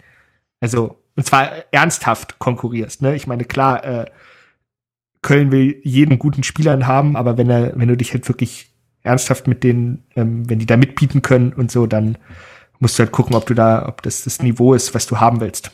Ja. Gut, ey, die Zeit ist schon ein bisschen vorangeschritten und das nächste Spiel steht schon am Dienstag an. Das heißt, die Leute haben auch gar nicht so viel Zeit, diese Folge hier zu hören. Ähm, deswegen drücken wir jetzt mal noch ein bisschen auf die Tube und geben euch noch einen kleinen Ausblick auf Hoffenheim. Die haben äh, auch gespielt gegen Bielefeld und äh, zwar auch ein hervorragendes 0 zu 0 äh, ist dabei rumgekommen. Das sind übrigens die dritt- und viertschlechtesten Expected Goals Werte des Spieltags. Gut, das ist halt bei 0-0 wahrscheinlich auch nicht so, äh, nicht so ganz abwegig. Aber ja, also auch eine Mannschaft, die echt gerade äh, in keiner guten Phase ist. Ähm, die stehen nur einen Punkt hinter uns, muss man dazu sagen. Das heißt, wenn wir, also das ist irgendwie auch ein ja, äh, irgendwie jetzt ähm, so ein, so ein, so ein äh, Spiel, wo man jetzt auch auf Platz 14 dann rutschen könnte. Äh, also das wären dann nur noch drei Punkte auf den Relegationsrang. Ähm, ja, also äh, ich, ich kann jetzt zu Hoffenheim gar nicht so viel sagen, gucken wir das Zeug ja nicht an, auch gerade speziell was die spielen nicht. Ähm, aber es bleibt dieselbe Situation wie vor Bielefeld und vor Köln. Du musst hier eigentlich gewinnen. Es führt kein Weg daran vorbei. Ähm, Marc, wie vielleicht kannst du noch ein paar, paar Sätze zu, zu Hoffenheim allgemein sagen? Ja, bei Hoffenheim steht es halt so schlecht, dass Sebastian Hoeneß ernsthaft ne, ähm, in Frage gestellt wird. Das spiegelt schon mal ganz gut wider, wie es da läuft. Die hatten zwischendurch so einen Überraschungssieg gegen Gladbach. Aber die haben jetzt in den letzten, warte, eins, zwei, drei, vier, fünf, sechs Spielen vier Spiele verloren. Und eben jetzt dieses 0 zu 0 gegen Bielefeld. Das ist schon wahnsinnig schlecht. Die sind extremst, und das kann man vielleicht noch Höhnes äh, zusprechen, die sind extrem verletzungsgebeutelt. Also wirklich atemberaubend stark.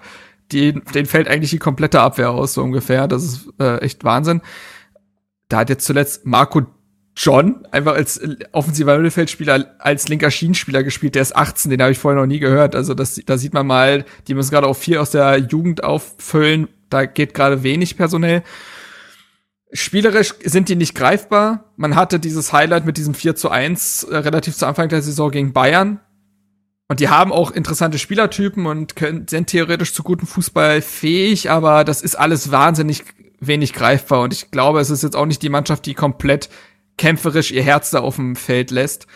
Also, ja, und wie gesagt, die bisherige, also die bisherige Zeit bzw. die letzten Spiele zeigen, dass die ein schlagbare Gegner sind und dass es auch eine Mannschaft ist, die härter schlagen muss, um ich will nicht sagen Umschwung, ich sehe es ja nicht mehr kommen, dass ein großer Umschwung kommt, aber wenigstens sich da aus dieser Zone halt frei rauszuhalten. Und wie gesagt, Hoffenheim steht ja nur ein Punkt hinter Hertha. Der Sieg wäre also wahnsinnig wichtig.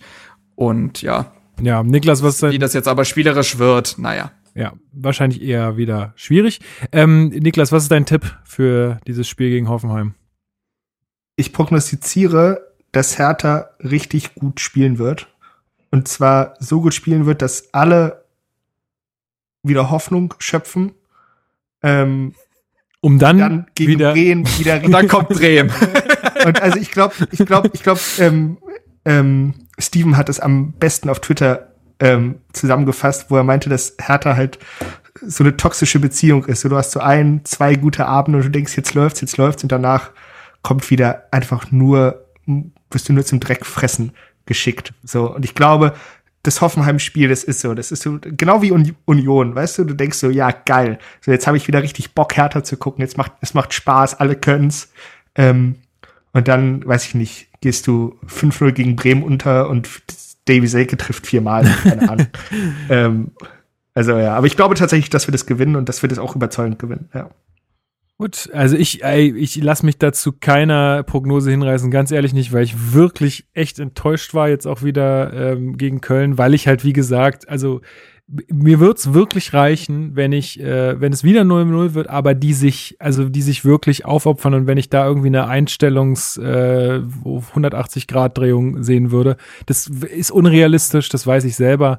Sowas muss ich irgendwie entwickeln. Ähm, aber irgendwie, dass man da so ein bisschen ja, einen Funken irgendwie von sieht. Ich meine, da bleibt jetzt halt auch nicht viel Zeit bis Dienstag. Die sind, die Hoffenheimer sind, wie gesagt, auch richtig äh, schlecht drauf aktuell. Wir müssen da irgendwie, mittlerweile bin ich auch so, dass ich sage, es ist mir auch scheißegal, wie wir, wir gewinnen. Wenn wir kämpfen und wenn wir äh, unsere, das, was wir gerade kreativ nicht auf den Platz kriegen, wenn wir das irgendwie durch Kampf ausgleichen können und wenn wir am Ende durch einen äh, unberechtigten Elfmeter gewinnen, dann ist mir das auch recht. Äh, aber wir müssen jetzt mal die Punkte einsammeln, weil ähm, das wurde, ich habe jetzt vorhin noch mal äh, ein bisschen angefangen, hier Hauptstadtderby zu hören und da sagte es der Christian Beek, der von, der von Union sagte, klar, man kann jetzt sagen, auf der einen Seite, es ist noch nicht mal die Hinrunde fertig gespielt. Das heißt, es kann auch noch nach oben gehen für Hertha, aber man kann auch sagen, es ist nicht mal die Hinrunde gespielt, es kann auch noch sehr weit runtergehen für Hertha. Ähm, Oder für Union runtergehen. Ja.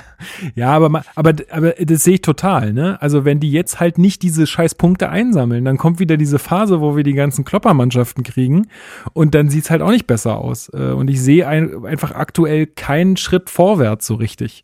Ähm, weil, also vor allen Dingen kann man es halt auch so schwer beurteilen, weil du halt gegen solche Gurkentruppen spielst. Ja. Ähm, Ich habe aber eine These, um einfach das schlechte Abschneiden von Hertha seit dem Windhorst-Einstieg zu erklären. Und diese These reift schon ein bisschen länger in mir. Ähm, ich weiß nicht, wir haben ja noch ganz kurz Zeit und sie dauert auch nicht lange. Ähm, und zwar hängt alles damit zusammen, dass ja die anderen Mannschaften, gegen die Hertha spielt, ja nicht dumm sind. So. Es ist ja jetzt nicht so, dass du dir einfach einen guten Spieler einkaufst und der ähm, ballert dann die ganze Liga zusammen, sondern die wissen ja genauso um die Qualität von einem Kunja und das Potenzial von einem Luki Bacchio oder von einem Piontek. Ähm, so. Und was man, wenn man sich jetzt mal die Härte der letzten paar Jahre anguckt, dann ähm, hat man eigentlich immer gesehen, dass Hertha gegen starke Mannschaften, Bayern, Dortmund, was weiß ich, durchaus solide gespielt hat, in den Phasen, in den Spielen, wo sie das Spiel nicht gestalten mussten. So, dann hast du gegen irgendwelche Gurkentruppen gespielt und verlierst 5-0 gegen Köln oder ähm, ich glaube 3-0 gegen Mainz war das unter Dada in dieser, in dieser Saison. Ähm, so. Ähm, mit diesen starken Spielern ziehen sich diese Gurkentruppen oder die schwächeren Vereine noch weiter zurück. Die stehen noch tiefer, weil sie wissen, okay, gegen diesen Kader und diese individuelle Qualität, ohne dass es eine kollektive Qualität ist, ähm, haben wir noch weniger zu melden. Und deshalb ist Hertha noch mehr in der Pflicht, das Spiel zu gestalten, was sie aber einfach nicht können, weil sie diese kollektive Qualität nicht haben, weil sie keine Ideen haben und weil sie noch zu abhängig von Einzelspielern sind, die zwar, wenn es ein Kunja ist, sich durchaus aus einer aus einem erhöhten Pressing spielerisch lösen können, aber halt einfach auch nur ein Teil von elf sind, die da auf dem Platz stehen. Also es ist eben auch damit zu erklären, wie andere Mannschaften härter einschätzen, aber es ist dann auch gleichzeitig zu erschreckend zu sehen, wie einfach härter neutralisiert werden kann. Also sei es jetzt durch diese Fünferkette ähm, mit Köln oder auch die Fünferkette ähm, bei Union ist, glaube ich, das beste Beispiel. So, da ging ja nichts durch, selbst nachdem Andrich vom Feld gestellt wurde. Dann musste Labadia umstellen, das konnte er jetzt nicht gegen Köln. Ähm, und ohne diese Umstellung kommen halt diese individuellen Defizite, dass du einfach mit dieser neuen, defensiveren Ausrichtung nicht klarkommst, immer mehr zum Tragen. Also das wäre vielleicht so einfach so meine Beobachtung der letzten Ja, das also sehe ich äh, gehe ich äh, komplett mit. Ich finde halt auch äh, vor dem Hintergrund, äh, also klar, dass wir keine Kreativität haben, ist äh, sehen, sehen wir glaube ich alle, aber es ist ja auch nicht so, dass wir ein Abwehrbollwerk hätten. Also du hast ja auch das Gefühl gehabt, scheiße, nicht, dass uns Köln jetzt hier irgendwie noch durch einen blöden Zufall das 1-0 macht, weil dann hätte richtig der Baum gebrannt. Ne? So kann sich der äh, Niklas Stark dahinstellen und sagen, ja, mal gucken, was der Auswärtspunkt noch wert ist. Aber wenn die das 1-0 gekriegt hätten, ja, dann äh, gute Nacht. Also das ist ja auch, also das könnte man ja noch entschuldigen, wenn man sagt, okay, man steht halt hinten sicher und wir, wir wissen, okay, wir kriegen kaum Tore, aber das ist ja auch nicht so. Also, ähm, ja, es ist, es ist äh, leidig aktuell. Äh, Marc, wie sieht dein, sieht dein äh, Tipp für Hoffenheim aus? Ja, ja, ich behalte es dabei, was Labadia nach dem Bielefeld-Spiel Spiel gesagt hat. Wei man weiß gerade selber nicht so genau, was man von der Mannschaft am Wochenende bekommt. Und wenn das der Trainer sagt, was soll dann die Leute von außen sagen? Ich weiß es nicht. Ich kann mir das tatsächlich vorstellen, was, äh, was Niklas gesagt hat.